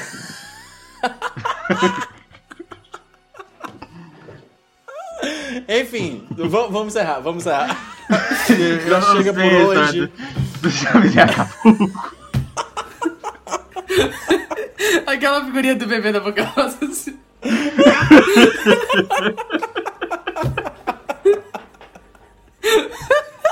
Vocês, vocês Boa noite, vizinhanças. no episódio, no episódio de Acapulco, quem é que fica na vila? O Chaves no final cantando Boa noite, vizinhança, sabe? A Pet Lupone do do You're an angry man, Gino, and your life is spinning out of control. You tell yourself this anger is caused by the state of the world, but you know it's because you are dying. Everyone around you is dying. I can smell it. I can smell the decay. It's a black hole, sucking in everything and everyone. You want to save everyone, but you're just a scared little boy yourself. Someone who desperately wants to be loved. Do you think anyone can love you? Bom, meus amores, esse foi o nosso especial destrinchando Ryan Murphy em 2022. Foi positivo? Foi negativo? Não sei. É, você pode seguir a gente em qualquer rede social, arroba Gays. Você pode conferir o nosso site, que é esqueletosnormário.com. Você pode também conferir o nosso Apoia-se, que é apoia.se barra. E se você quiser me encontrar na internet, você me acha no Instagram com arroba machadolue. E eu tenho um perfil que eu fico postando foto dos meus vinis, que é arroba coisa escabrosa. Eu sou Álvaro, se quiser me encontrar no Twitter, a minha arroba é guiraflo98. E eu estou voltando aos ao Tumblr, se encontrar lá, é Midnight B underline movies. Eu sou o João, se vocês quiserem me achar no Twitter, arroba JON3TO, no Instagram, arroba joneta89, e sigam também minha outra conta que eu faço, que eu posto minhas artes, eu faço uns posts legais, arroba design, no Instagram, no Twitter também. E é isso. Quem, que- quem ainda usa Tumblr também, que pode seguir os esqueletos lá, a gente tem um Tumblr É verdade. também. A gente É. tem um Tumblr. Esqueletos gays. é só procurar lá, acha fácil. E é isso. É, se vocês ficarem interessados com essa questão da é, vi- é, figuras gays em Nova York, nos anos 80 e tudo mais, tem um livro lançado no Brasil, que é o livro da Olivia Lang, chamado Cidade Solitária. Que foi traduzido por, eu tô aqui, Bruno Cassotti. E esse livro são vários ensaios que ela faz falando sobre é, artistas e como eles retratam a relação de é, solidão com a questão da cidade, como a cidade pode ser tipo, esse lugar que é uma reunião de pessoas solitárias e tudo mais. E alguns artistas que ela comenta aqui são artistas gays. Ela tem um capítulo inteiro só sobre o David Wojnarowicz, que eu comentei no episódio. É um capítulo muito bonito, sabe? Eu fico bem emocionado com esse capítulo. Descobri vários artistas muito incríveis e é um livro muito bonito. E quero recomendar dois filmes aqui. Que um deles é o Buddies, que é um filme do Arthur Bresson Jr., que é um filme de 84. Foi o primeiro filme de ficção a falar sobre AIDS é sobre esse cara que ele vai trabalhar como um buddy de um rapaz que está internado é, devido a, AIDS. Mas tinha, era basicamente uma ONG que tinha que as pessoas iam para poder servir de companhia para os outros que estavam internados. E, tipo, esse rapaz, ele, tipo, ele é um gay super, tipo, despolitizado. Ele fala, ah, não vejo necessidade de ter uma parada gay e tudo mais. Pra que deixar isso público tudo, tudo mais. E o outro, um, o que tá internado, ele era um ativista, né, da, do, do Gay Liberation e tudo mais. E o filme todo vai ser esse diálogo entre os dois. É um filme que é fudido de triste, sabe? Tipo, eu chorei igual filho da puta todas as vezes que eu vi ele. Mas é um filme é que é muito. É um é soco muito esperançoso. É, nossa, é demais, tá? É saber se confronta essas duas visões, sabe? Essa visão gay atual. É, atual, acho que é os anos 80, ainda assim. acho que tipo, aparece muitas coisas desde então. É o gayzinho Heartstopper e o gay. é o gay, tipo, que ele ele não vê necessidade de ter movimento gay, sabe? Tipo, ah, eu sou gay em casa, tipo, não vejo porque, tipo, transformar isso em algo público e tudo mais. E o outro que foi um ativista, a gente vê esse confronto dos dois. É triste pra caralho, só que no final é muito bonito porque o diretor, o Arthur Besson Jr., ele mostra que ele tem essa esperança de que uma geração tá se perdendo, mas a geração seguinte vai conseguir carregar esse legado pra frente, sabe? É, é muito bonito. E o outro é um filme chamado Silver Lake Life, que é o filme mais triste de todos os tempos. Chorei igual um filho da puta. É basicamente esse casal que um deles ele era um professor de, de cinema numa universidade dos Estados Unidos. Que ele, no dia que ele descobre que testou positivo para para HIV, o marido dele também tinha testado, ele começa a fazer esses vídeos diários mostrando a rotina dos dois. Logo no começo a gente sabe que ele morreu, porque, tipo, é um aluno dele falando que tá tendo que editar o material porque ele não consegue, porque o cara já morreu e tudo mais. A gente acompanha o dia a dia dos dois, a gente vê, tipo, como tinha muita pouca informação em relação a isso. Então, tipo, eles vão desde é, tratamentos experimentais até, tipo, sei lá, acupuntura e coisa do tipo, sabe? Não sabia direito como tratar em relação a isso. Eles falam muito sobre a questão de como os remédios eram muito caros, impossíveis de se pagar. É, e a gente acompanha essa rotina dos dois. É um filme que é muito bonito, porque, além de tudo, acaba sendo esse retrato dessa intimidade dos dois, sabe? Como eles se amavam muito e como eles se cuidaram até o fim, sabe? E é triste pra cacete, tem disponível no YouTube esse. Eu acabei de checar aqui. É, só pra dizer aqui que um documentário brasileiro chamado Carta para Além dos Muros, que é um documentário que tinha na Netflix, se eu não me engano. Acho que tem no YouTube também. É um documentário bem tipo Brasil Escola, sabe? Explicando sobre o que foi a questão da AIDS, só que foca especificamente no Brasil. Tudo que a gente falou até agora é Estados Unidos. A gente tem, isso é uma visão muito norte-americana do assunto, né? Tem na Netflix, Mas, ainda tem na Netflix. Tem na Netflix ainda. É um documentário muito bom, bem cativão. Tipo, e basicamente nele a gente entende porque o Brasil durante tanto tempo foi referência no tratamento sobre em relação a HIV e AIDS primeiro caso que teve, tipo, o ministro da Saúde, que na época da Serra já foi quebrar patente, disponibilizar publicamente o remédio e tudo mais, sabe? É muito interessante ver como, tipo, politicamente a questão aqui foi muito diferente lá de fora. E um documentário bem bom pra falar sobre esse assunto, sabe? Recomendo. A minha, minha recomendação final é Angels in America. Se vocês nunca assistiram Angels in America, corram pra assistir Angels in America. É obrigatório para qualquer LGBT, cinéfilo, Uh, qualquer pessoa que quer consumir arte queer, vá assistir Angels in America. É muito bom. É, a minissérie é o texto integral da peça de teatro, sim, a peça de teatro tem seis horas de duração. Uh, e a minissérie adapta muito bem, ela é muito bonita, ela é muito tesuda, ela é muito triste e ela é muito comovente ao mesmo tempo. Ela tem um tom de celebração muito bonito, o final é muito bonito.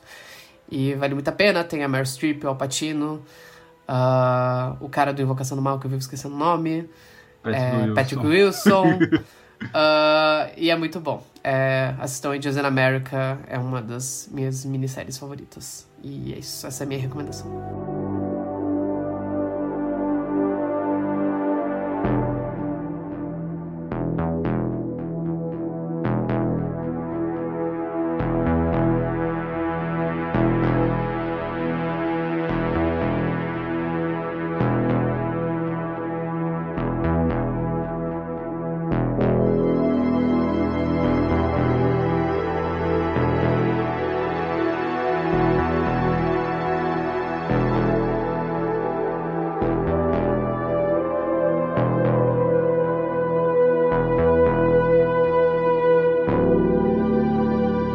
Nossa, quando você tá falando da cena do hospital, eu lembrei que basicamente a, a punição simbólica do Zachary Quinto é morrer de AIDS sozinho, tipo, se vomitando. Tipo, essa é meio que a, a, a punição simbólica dele. Eu tava assim, ah, ok.